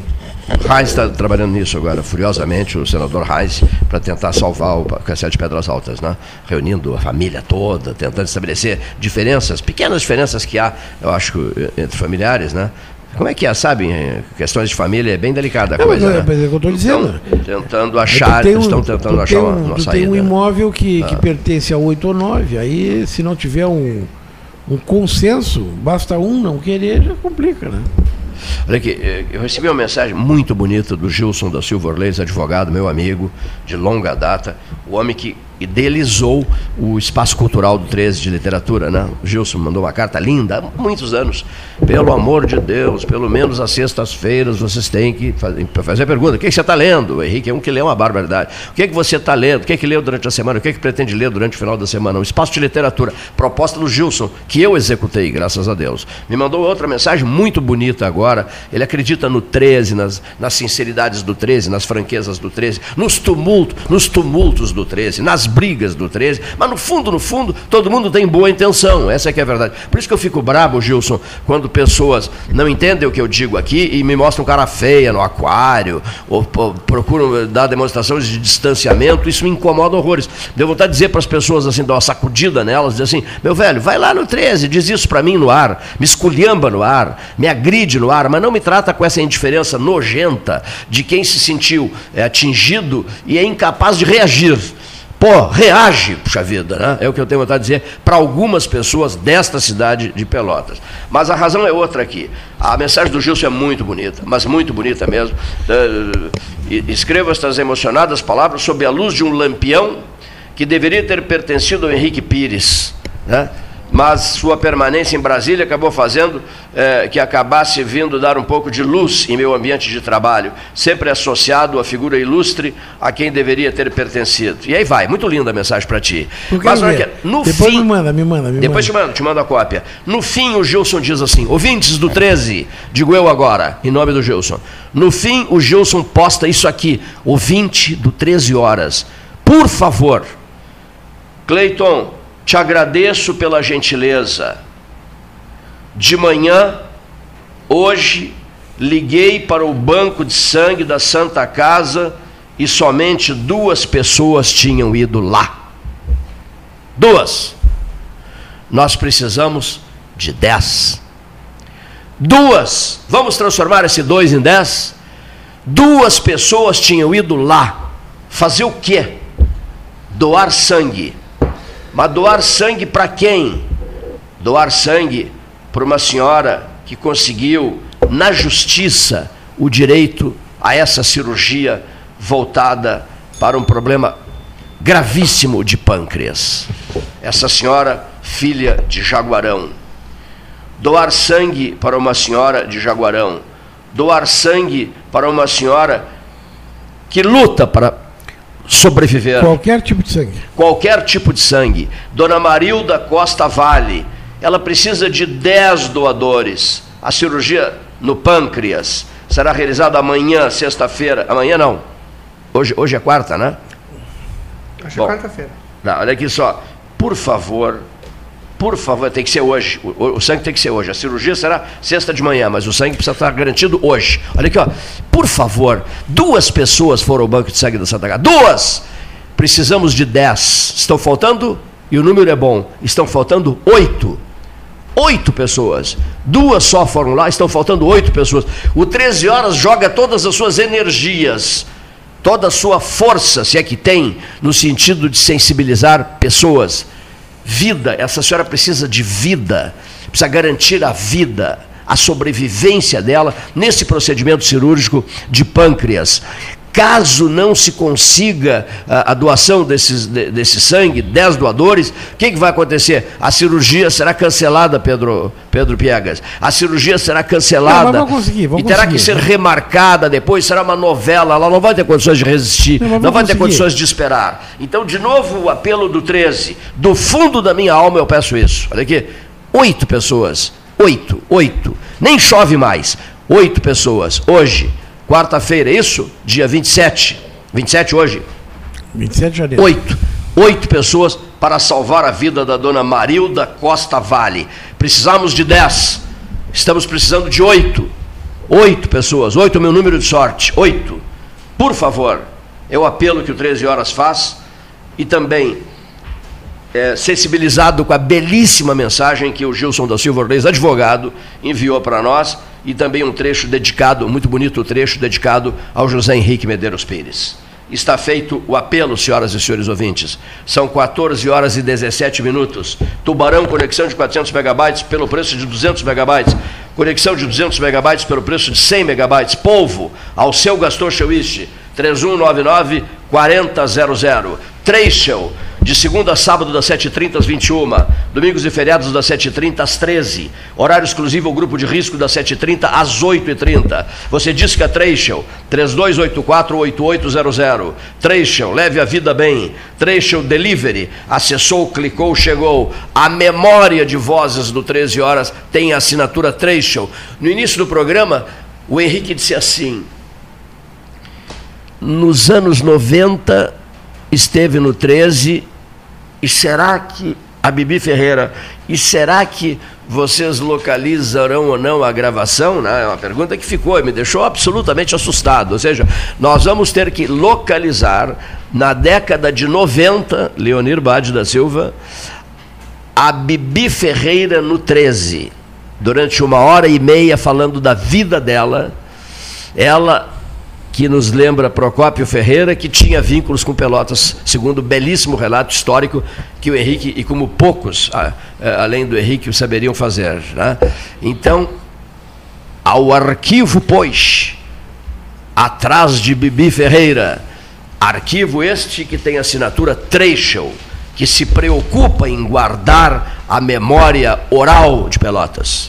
Eu gosto muito de ler a- as efemérides que o Diário da Manhã publica e, e hoje tem um. tem- claro, tem coisas muito interessantes destacadas aqui, mas em 27 de janeiro de 1973, os Estados Unidos e o Vietnã do Norte assinam um acordo de cessar-fogo, colocando fim à guerra do Vietnã, Cleiton Rocha. Meu Deus. Lembra disso? Esse era o assunto da época. Há quantos anos? 1973. Meu Deus do céu.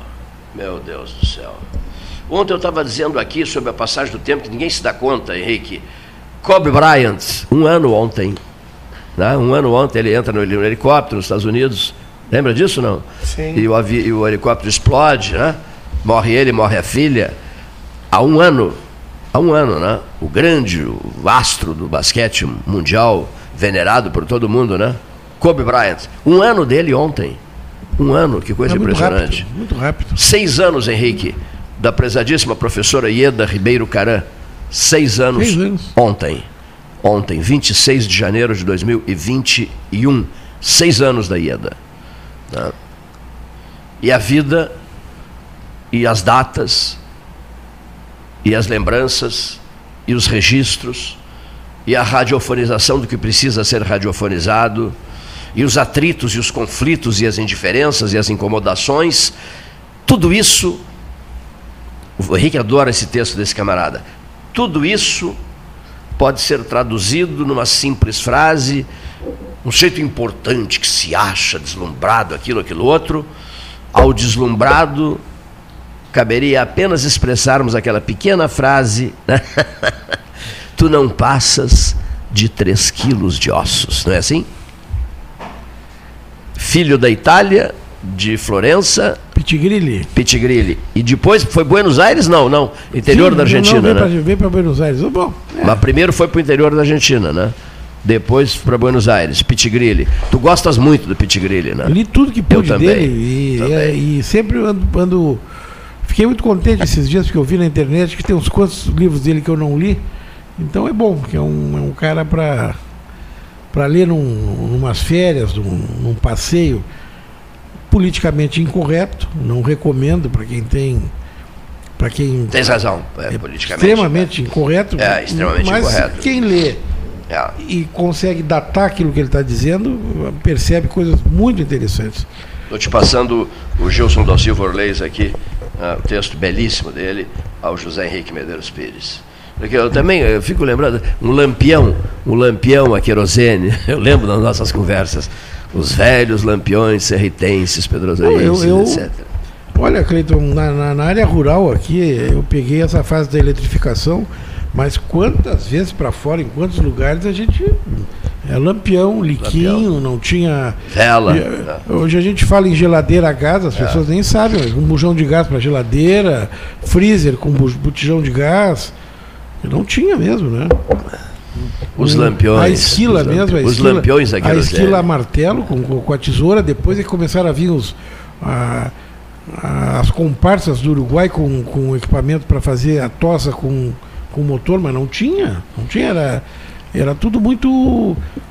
Morar na cidade. Havia, hoje não. Hoje, hoje tu consegue morar numa casa para fora, assistir televisão. Tranquilamente, tu tem tudo, tens uma telefonia. Tem net, tal. tem- tem O, tudo. maqui- o maquinário hoje tem mais tecnologia que muito carro. Exatamente, cidade, olha, né? eu fiquei, eu trabalhei alguns anos na Expo Inter, eu fiquei, eu ficava impressionado o conforto que um trator pode ter, não significa que tenha, mas com ar condicionado, com tudo, com e, e tem que ter, porque a pessoa está fazendo. viados, Agora não era assim, era junta de boi. Ainda tem junta de, ainda tem gente plantando, ainda tem gente arando com, com, com- junta de boi para fora, tá até bonito. Esses dias eu parei ali no perto do Arroio do Padre, eu fui numa eu fui numa madeireira e passou um passou um cidadão com dois bois de, de, de, de- de canga, assim, mas aqueles bois antigos que a gente quase não vê, né?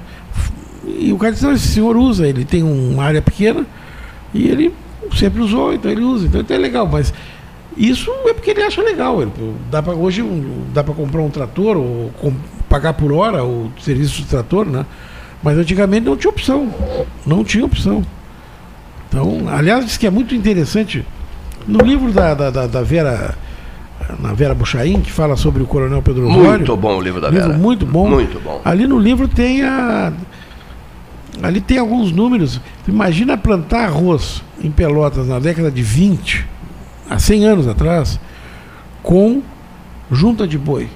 A quantidade de juntas de boi Junta que tinha boi. aqui para fazer uma lavoura. Quantidade de empregados também. quantidade de para colher. E para cortar. E para colher. Eu me lembro. Eu lembro quando, quando era pequeno de ver na beira da, da BR-116, quando ali pelo Passo do Ricardo, a gente olhava aquele, aquela lavoura de arroz e as pessoas cortando com uma gadanhazinha de mão, fazendo aqueles montinhos, era tudo muito rudimentar. Né? Velhos tempos, né? Agora, felizmente, a agricultura hoje é um, O salto Tem de qualidade que deu no E é o que está se segurando. Olha aqui, né? Henrique. É a exportação dos produtos agrícolas, é a, é, a, é, a- é a produção rural que movimenta o nosso comércio. Nós, nós temos um- uma economia muito dependente da, da, da- da área rural, então é. é- felizmente, né? Interpretar Felizmente. uns cortes. Eu queria que tu E a- procura, procura a gente ainda tem que Não, aguentar. procura ler e interpretar é uma mensagem de Pedro Osório, Falas aqui, a respeito do agro, né? dedicada ao Henrique, mas a, a mensagem está com alguns cortes, mas merece ser lida, ó. Está com alguns cortes, os pequenos cortes, mas é uma mensagem de quem, tá, de quem está ouvindo o 13, dizendo assim, chuva mansinha caindo agora, né? Acho bárbaro isso. Boa tarde, Cleiton. Estou na escuta. Chuva mansa aqui nas proximidades da área biológica Mato Grande. Verdade. É verdade que o parente está falando dos butiás. Isso. É, no Cerrito, em direção ao Capão do Leão, tem vários pés de butiá também. É, Há uns cortes né, no, no texto. Ah, é o Canhada, está mandando aqui que tem, tem a família Canhada está nos ouvindo e Que bacana. E está nos acompanhando. E diz que tem realmente alguns algumas avenidas de butiá na beira da, da, da- da estrada de ferro, né? Aliás, é uma árvore ornamental muito bonita. É, isso mesmo. Até cara, se alguém quiser fazer alguma ornamentação e botar Não um pé é- de não é- não é caro, barato. né? Não, é caro sim. É- é caro? É, a não ser que tu plante, mas para pegar um, um butiazeiro robusto daqueles que tem- Adulto. adulto que fica bonito. Tem gente que bota orquídea ali, vai, tá, mas vai ou tu faz e espera 20 anos ou tu, tu paga caro. né? Ah. Olha aqui, ó. Outro amigo nosso, maravilha, manda foto de uma Rural Willis. É, como não tinha nada do meu tempo, passei para um amigo, a Rural Willis, brincadeira, só para descontrair. Não, eu aprendi a dirigir numa Rural tá? Olha aqui, ó, uma Rural Willis, era azul e branca que eu aprendi a dirigir. Essa é verde e branca, né? Vocês lembram da eu- eu- a velha Rural Willis? Eu fui o ano passado a Jaguarão. Maravilhosa, Eu Rural fui o ano passado a Jaguarão para tratar, não sei do que. Me chamou a atenção numa revenda de automóveis. Tinha Jeep Willis para vender e Rural Willis. É mesmo? Tem lá para vender. E não é cara, né? Não, ali no, acho que no Uruguai até é, do lado, acho que talvez até peça seja mais fácil. Eu sei que Ah. o Jaguarão tem. Olha aqui para ti, Henrique. tem também. O Almerindo, adoro o Almerindo. O Almerindo é nosso amigo mesmo, né? O Almerindo dos Santos. Esse aqui se delicia quando eu falo no Almerindo. Sabe por quê? É, esse aqui se delicia. A gente já falou sobre isso É, segunda-feira. era uma grande né? decisão do campeonato colonial e ninguém estava preocupado com o score do jogo. Era uma decisão assim, estavam se matando a pau lá para decidir o título, mas todo mundo queria saber quantos engradados de cerveja tinham sido consumidos naquela tarde. E aí o Almerindo colocou a voz no. no como é que é? No alto-falante. Daquele, a voz do poste, aquela do- do- da Praça Pedro Osório, e disse: E atenção, o resultado do jogo não interessa. Olha aqui, ó. Doze- 280 engradados foram consumidos na tarde colonial pelotense, no dia tal. E todo mundo né, entrou em euforia. Vibrou como se fosse um gol. É, como se fosse um gol. O que interessava era o número de engradados consumidos. Olha que gente maldosa, Almerindo. São muito maldosos, Almerindo. E tu te preocupando em nos agradar e mandar mensagem, etc e tal. E eles aí, ó, contando essas coisas, essas barbaridades. Olha aqui, diz o Almerindo assim pro Henrique Medeiros Pires. O pessoal cortava arroz com foice de mão. Foice de mão. Olha que É, beleza, foice de mão. Almerindo. É. Ah, no microfone, cavaleiro. A conhecida foice o quê? Foice de ceifar. De ceifar. Foice, ah, sim, sim. É, no interior chamava de ceifa, né? Ceifa. É, Ah, não, é, ceifa, isso mesmo. A gadanha é, é maior. Mas as duas passam uma pedra para ter. Tem que fazer o fio, dá um trabalho bárbaro aquilo, né? Todo instrumento muito bem afiado. É. Que É maravilha. uma foice de mão, é isso mesmo. Que É maravilha. mesmo. mano. Imagina o trabalho. Tu, tu colher uma lavoura, imagina, o pessoal. O seu Gilson. não tinham. é, não tinham cobertura previdenciária, não tinham nada. O pessoal era, era por, por- era por tarefa, né? Trava um água pela cintura. É. Alô, seu Gilson, tentei passar aqui para o Henrique, só passou o lampião aceso. A foto do lampião, por sinal, um belíssimo lampião, mas o texto não passa. Você sabe fazer isso não? Eu me atrapalho todo. Não, não, se tu aperta Cuida assim, só, fica aqui, azulzinho. Apare- apareceu, passou duas vezes o lampião, do Gilson Orleis para o Henrique Pires, mas não passa o texto. Ah, bonito é o passa. texto. É que eu acho que o, o, Texto o tá junto? tá junto da foto. Está muito junto eu com a leio, foto. Se não, se não passou, eu te aviso. O senhor Eu sabe fazer eu isso? O senhor sabe fazer essa Sei, sei, passagem? sei. É É eu das não poucas sei. coisas que eu sei. Ele tem o curso. Eu não sei que eu tenho curso. Eu, eu sei. confesso. Se eu não souber, eu peço para uma criança ajudar. Porque Eu, eu confesso, torno pública a minha ignorância nesse assunto. Né? Me atrapalho todo. Me atrapalho todo. Mas vou conseguindo, né? Duas, três, quatro da manhã estou eu escrevendo ali, escrevendo, escrevendo, só sobre temas regionais. Temas regionais. Olha aqui, uma frase só. Só duas pessoas levaram sangue. De manhã, antes do Hoje 13. de manhã. Duas, do duas, 13. duas, duas. Banco de sangue da Santa Casa. Nós precisamos de dez. levaram o sangue, não, levaram o braço lá. Levar o braço para que fosse retirado o sangue, é isso mesmo. Oferecer o braço para que fosse retirado o sangue. Duas pessoas, Henrique, faltam oito. Só vale hoje à tarde para salvar uma vida. Tu tá, tu tá me lembrando Ah. aquela época áurea do Hospital Sem Paredes. Eu me lembro que aquilo foi um sucesso também, né? Fonseca Na Júnior. história do 13, É. eles Tá atrelada, inventaram, né? o Cleiton inventou, já contou aqui, junto com o Fonseca Júnior, o Hospital Sem Paredes, e aquilo resolveu a vida de muita gente. É verdade. Porque Recuperação de braços e pernas de pessoas com problemas eh, físicos, enfim. Com, Não, e, e- e aí lançava a campanha e resolvia, porque às vezes Combis indo buscar esses pacientes, iam para o anexo da Sociedade Portuguesa de Deficiência, que passou a ser o Hospital Sem Paredes de Pelotas, e todo o equipamento de fisioterápico era ser oferecido pelas organizações Fonseca Júnior. Natal de 1982. 82. Natal de 82. Quem era o prefeito? Para aí, 82. Puxa, que interessante, rapaz. Quando eu recebi a cidadania eleição, pelotense, olha aqui, ó. Quando eu recebi a cidadania pelotense, o prefeito era o Anselmo. Ah, não, Quando- não, bem depois. quando- bem depois, não. E, e o presidente da Câmara era o Rubens Ávila Rodrigues. Sabe por quê? Que depois do sucesso absoluto do que teve o Hospital Sem Paredes e tal, ah, um dia o, o- o- o Rubens Ávila anunciou uma sessão em homenagem à cidadania e tal, e o Fonseca me telefonou. Olha aqui, tenta suspender essa sessão. Eu estou indo para São Paulo operar o coração, mas eu quero estar sentado ao teu lado. Era um grande, adorado amigo meu. 82 era o Irajá.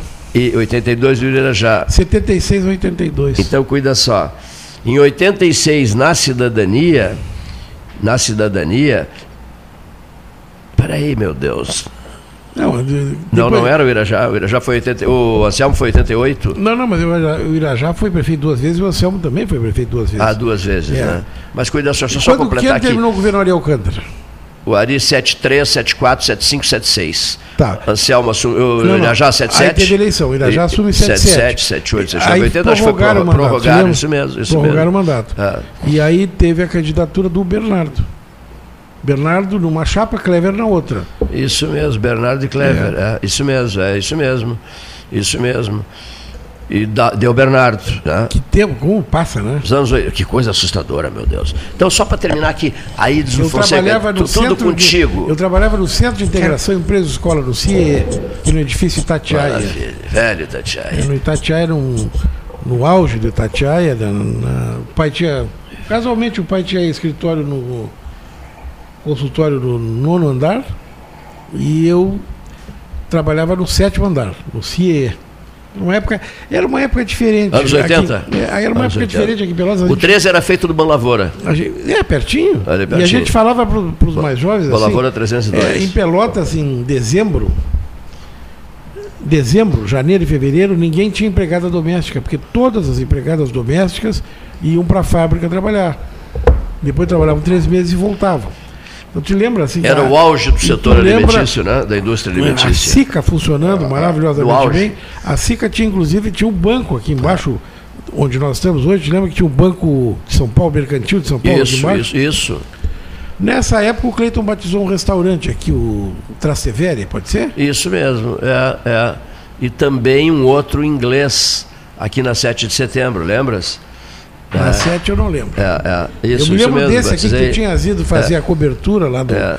E tu, alguém disse que nome para um restaurante, tu, tu fizesse a sugestão, era aqui do lado da Varig. Isso mesmo, isso, eu batizei isso, eu batizei esse restaurante. Nos Agora- anos 80, isso mesmo. Meu Deus, meu Deus, que a saudade dos anos 80. O 13 era um corta- show à parte nos Tu anos cortava 80. o cabelo aqui embaixo no, no- no salão. No Pará. No Pará. Salão Pará. Tu lembras as- a- a- os, os- os debatedores dos anos 80?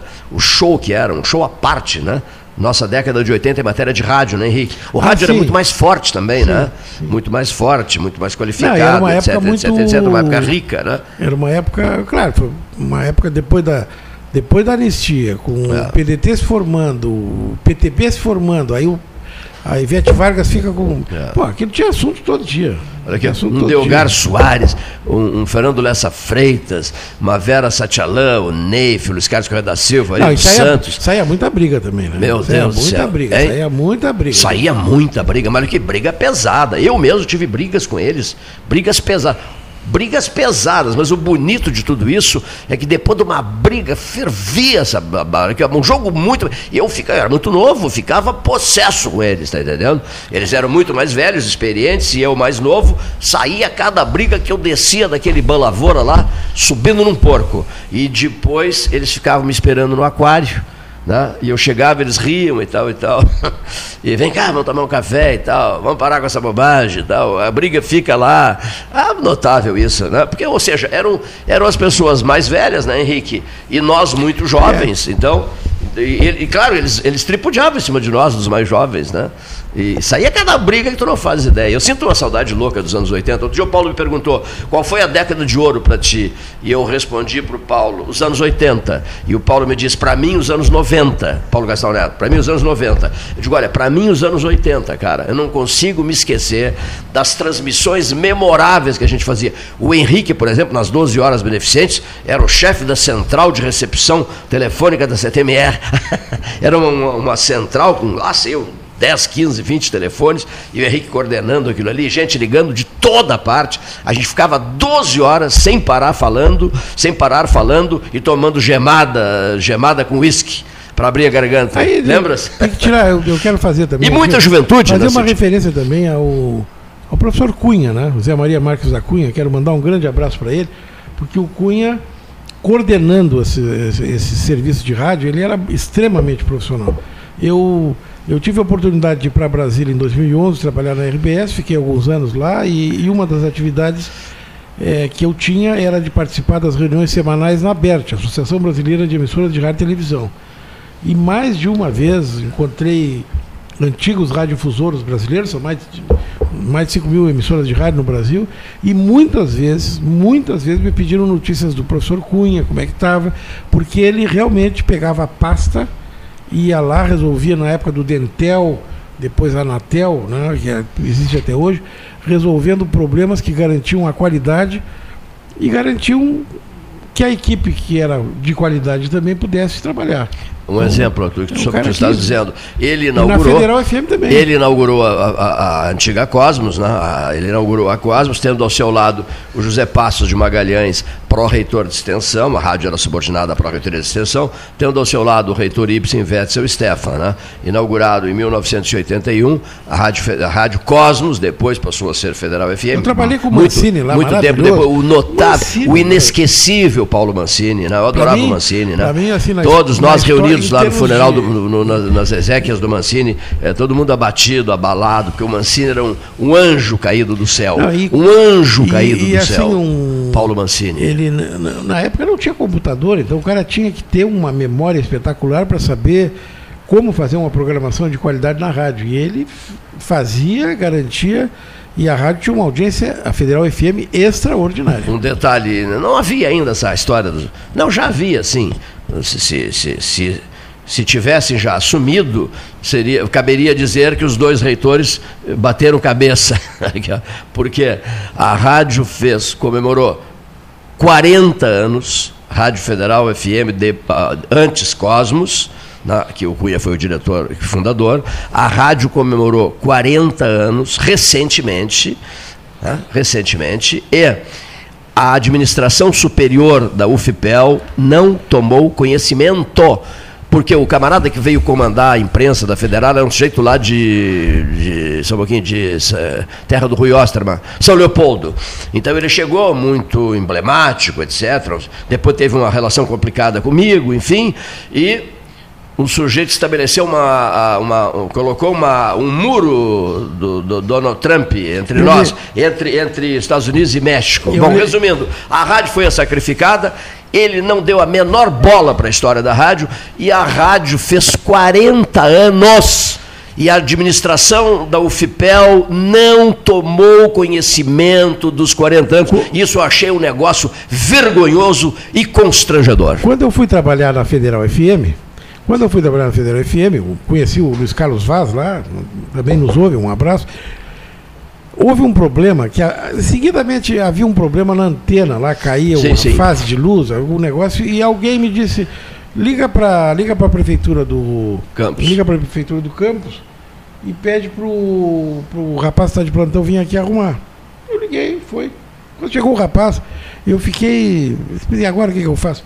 Porque era o ex-prefeito Fernando Marrone, com uma maletinha, Engenheiro. engenheiro, elétrico. ele- né? eletricista da, É, da universidade. E arrumou. E arrumou. E melhor ainda, ele arrumou, porque ele E arrumou, subiu né? no. Mas é engraçado, porque ele, ele tinha acabado de sair da prefeitura de Pelotas, tinha perdido a E eleição. se né? reapresentou Ele, para na a verdade, não sei né? se ele tinha perdido a eleição, não tinha É. reeleição. Bom, ele, não- ele, não era prefe... ele não era prefeito mais. Aí ele sobe no. Ele subia na antena, fez a, a troca de equipamentos. E eu disse, pô, que eu gostei de ver assim, um cara podia ter. Foi prefeito, não, não vou subir, não. Não, fez o trabalho dele bem feito, muito legal. Aqui, de, de volta e a ao- rádio voltou ao ar. Voltou ao ar, que maravilha. que ela ficava fora de ar. De volta, ao- de volta aos anos 80 é o Ban Lavoura. Isso, isso anos 90. né? Ah, Aí já é anos 90, né? Ah, não, não, tá, peraí. Essa outra, essa outra que eu vou contar é- se refere aos anos 80. Henrique Pires, eu e o João Saldanha conversando durante uma tarde inteira no Ban Lavoura, 302, tá? Tem as fotos. Depois, no fim da tarde, não, não era no fim da tarde, no Ele- outro dia. Ele veio duas vezes. Ele veio duas vezes. Ele isso. veio na, Isso para fazer a cobertura do jogo que o Brasil venceu o Flamengo. E fazer palestras. E, né? não, e depois ele veio fazer palestras porque ele, ele era do Partido Comunista, do Isso mesmo. Partidão, era economista, formado no Rio de Janeiro, e veio falar sobre a Filho do perspectiva Alegrete. do Brasil sobre a nova Constituição. Filho do Alegrete. A nova Constituição. Filho do Alegrete, né, Henrique? Aí no outro dia, a gente ficou a tarde inteira conversando, uma conversa inesquecível. Henrique, João e eu, e no outro dia. Eh, fui, eu, levei, eu levei o café aquário para comer uns doces depois da confeitaria, não podia beber mais álcool, estava bebendo só água mineral, porque estava com o pulmão já comprometido, os pulmões comprometidos. Aí eu digo assim, vem cá, tia, a, a- TV aqui do lado, aqui do lado do café, vou te levar ali na televisão. Tuiuti?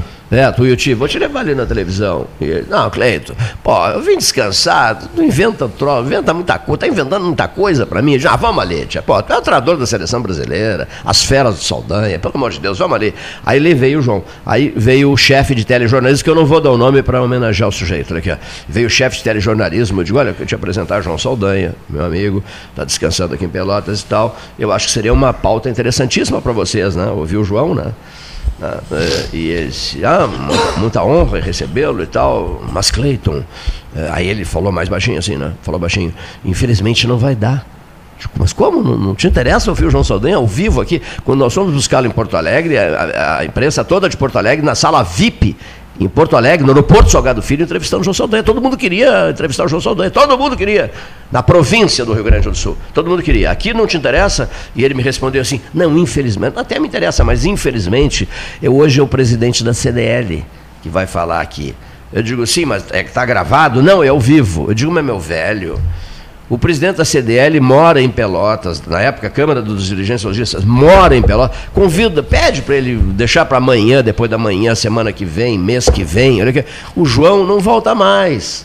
O João está aqui na tua sala de espera. Entrevista o João e deixa o presidente CDL para amanhã. Não, infelizmente não. Nós, ah, conosco é assim, já está agendado, não tem como mudar, ficaria muito deselegante de nossa parte. Deselegante vai ficar não ouvir o João. E vocês vão privar o telespectador de uma entrevista simplesmente maravilhosa. Olha, Cleito, lamento muito. Exclusiva, é? Para a TV seria exclusiva. Lamento muito, mas ah, ah, apreciaria muito, mas não posso, porque temos que ouvir o presidente da CDL. Essa é a mentalidade pelotense. Olha aqui, ó. Eu, tenho, eu, Cleiton, eu tenho as melhores relações, tinha com o pessoal da CDL na época, mas faltou, faltou, isso faltou, faltou criatividade. Não, mas a, fa- não, mas a CDL teria aberto mão. Teria aberto. O, Bom, su- foi- o- foi o- o foi chefe o- do telejornalismo foi o- que agiu foi o como esse troglodita, né? que É isso não, mesmo. não entendeu a notícia. Olha, para quem, não- quem não conhece o João Saldanha, É, existe bravo, um. é muito Tá no. YouTube disponível, um acesso Cara, é livre, maravilhoso.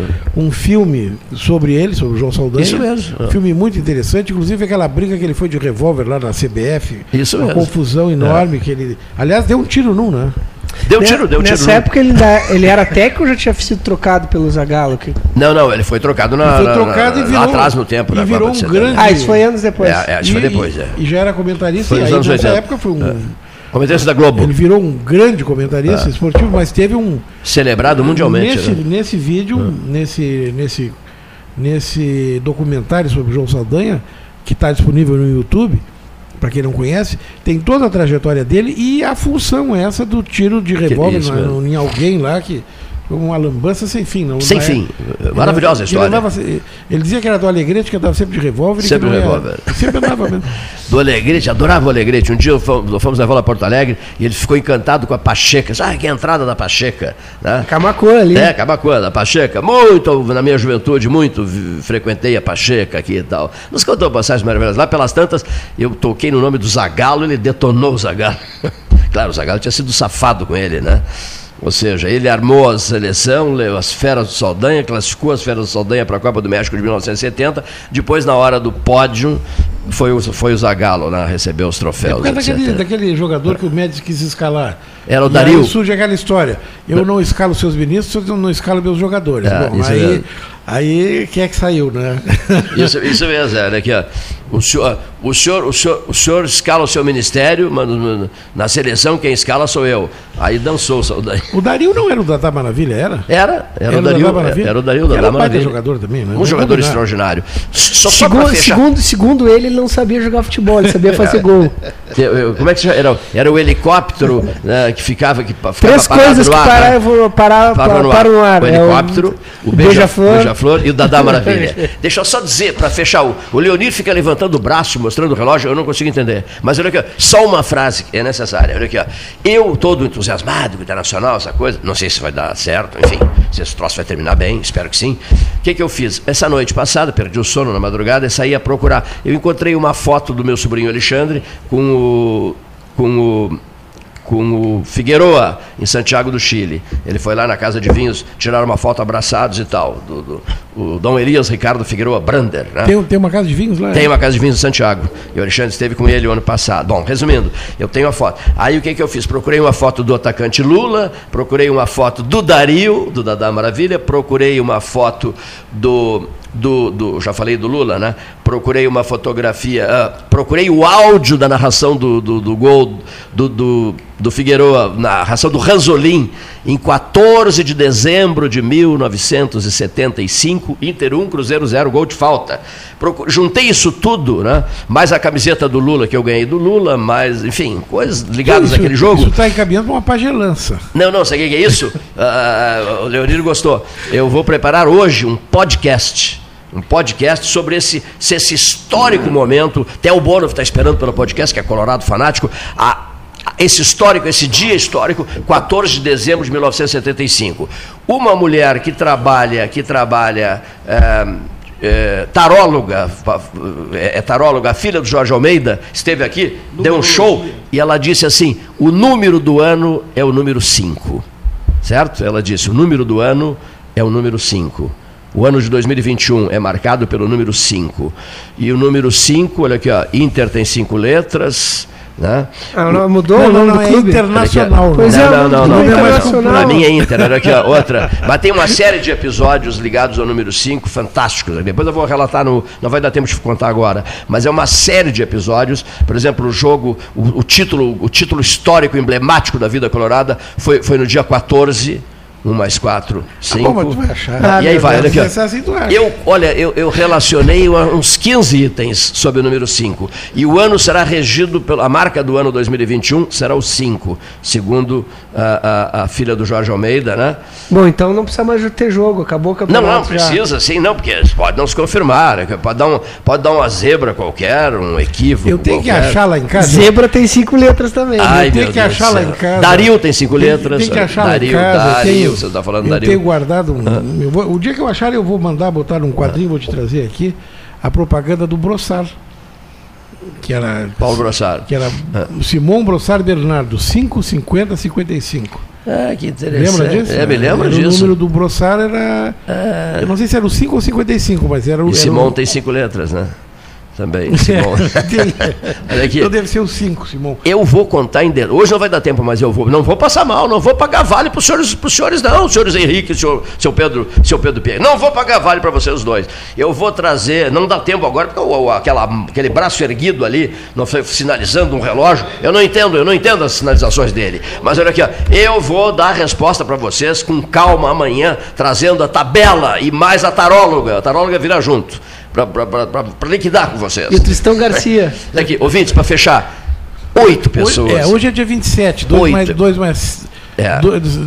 7 menos 2. Olha aqui, cinco. hoje é dia 27, olha aqui, hoje é dia 27. 7 mais 2. Não, sete Não, menos não, dois. não. 27. 7 mais 2 mais 7, 9, né? Menos 4, 5. Ele vai achar sempre. Olha aqui, vai achar mas, sempre. mas cuida só.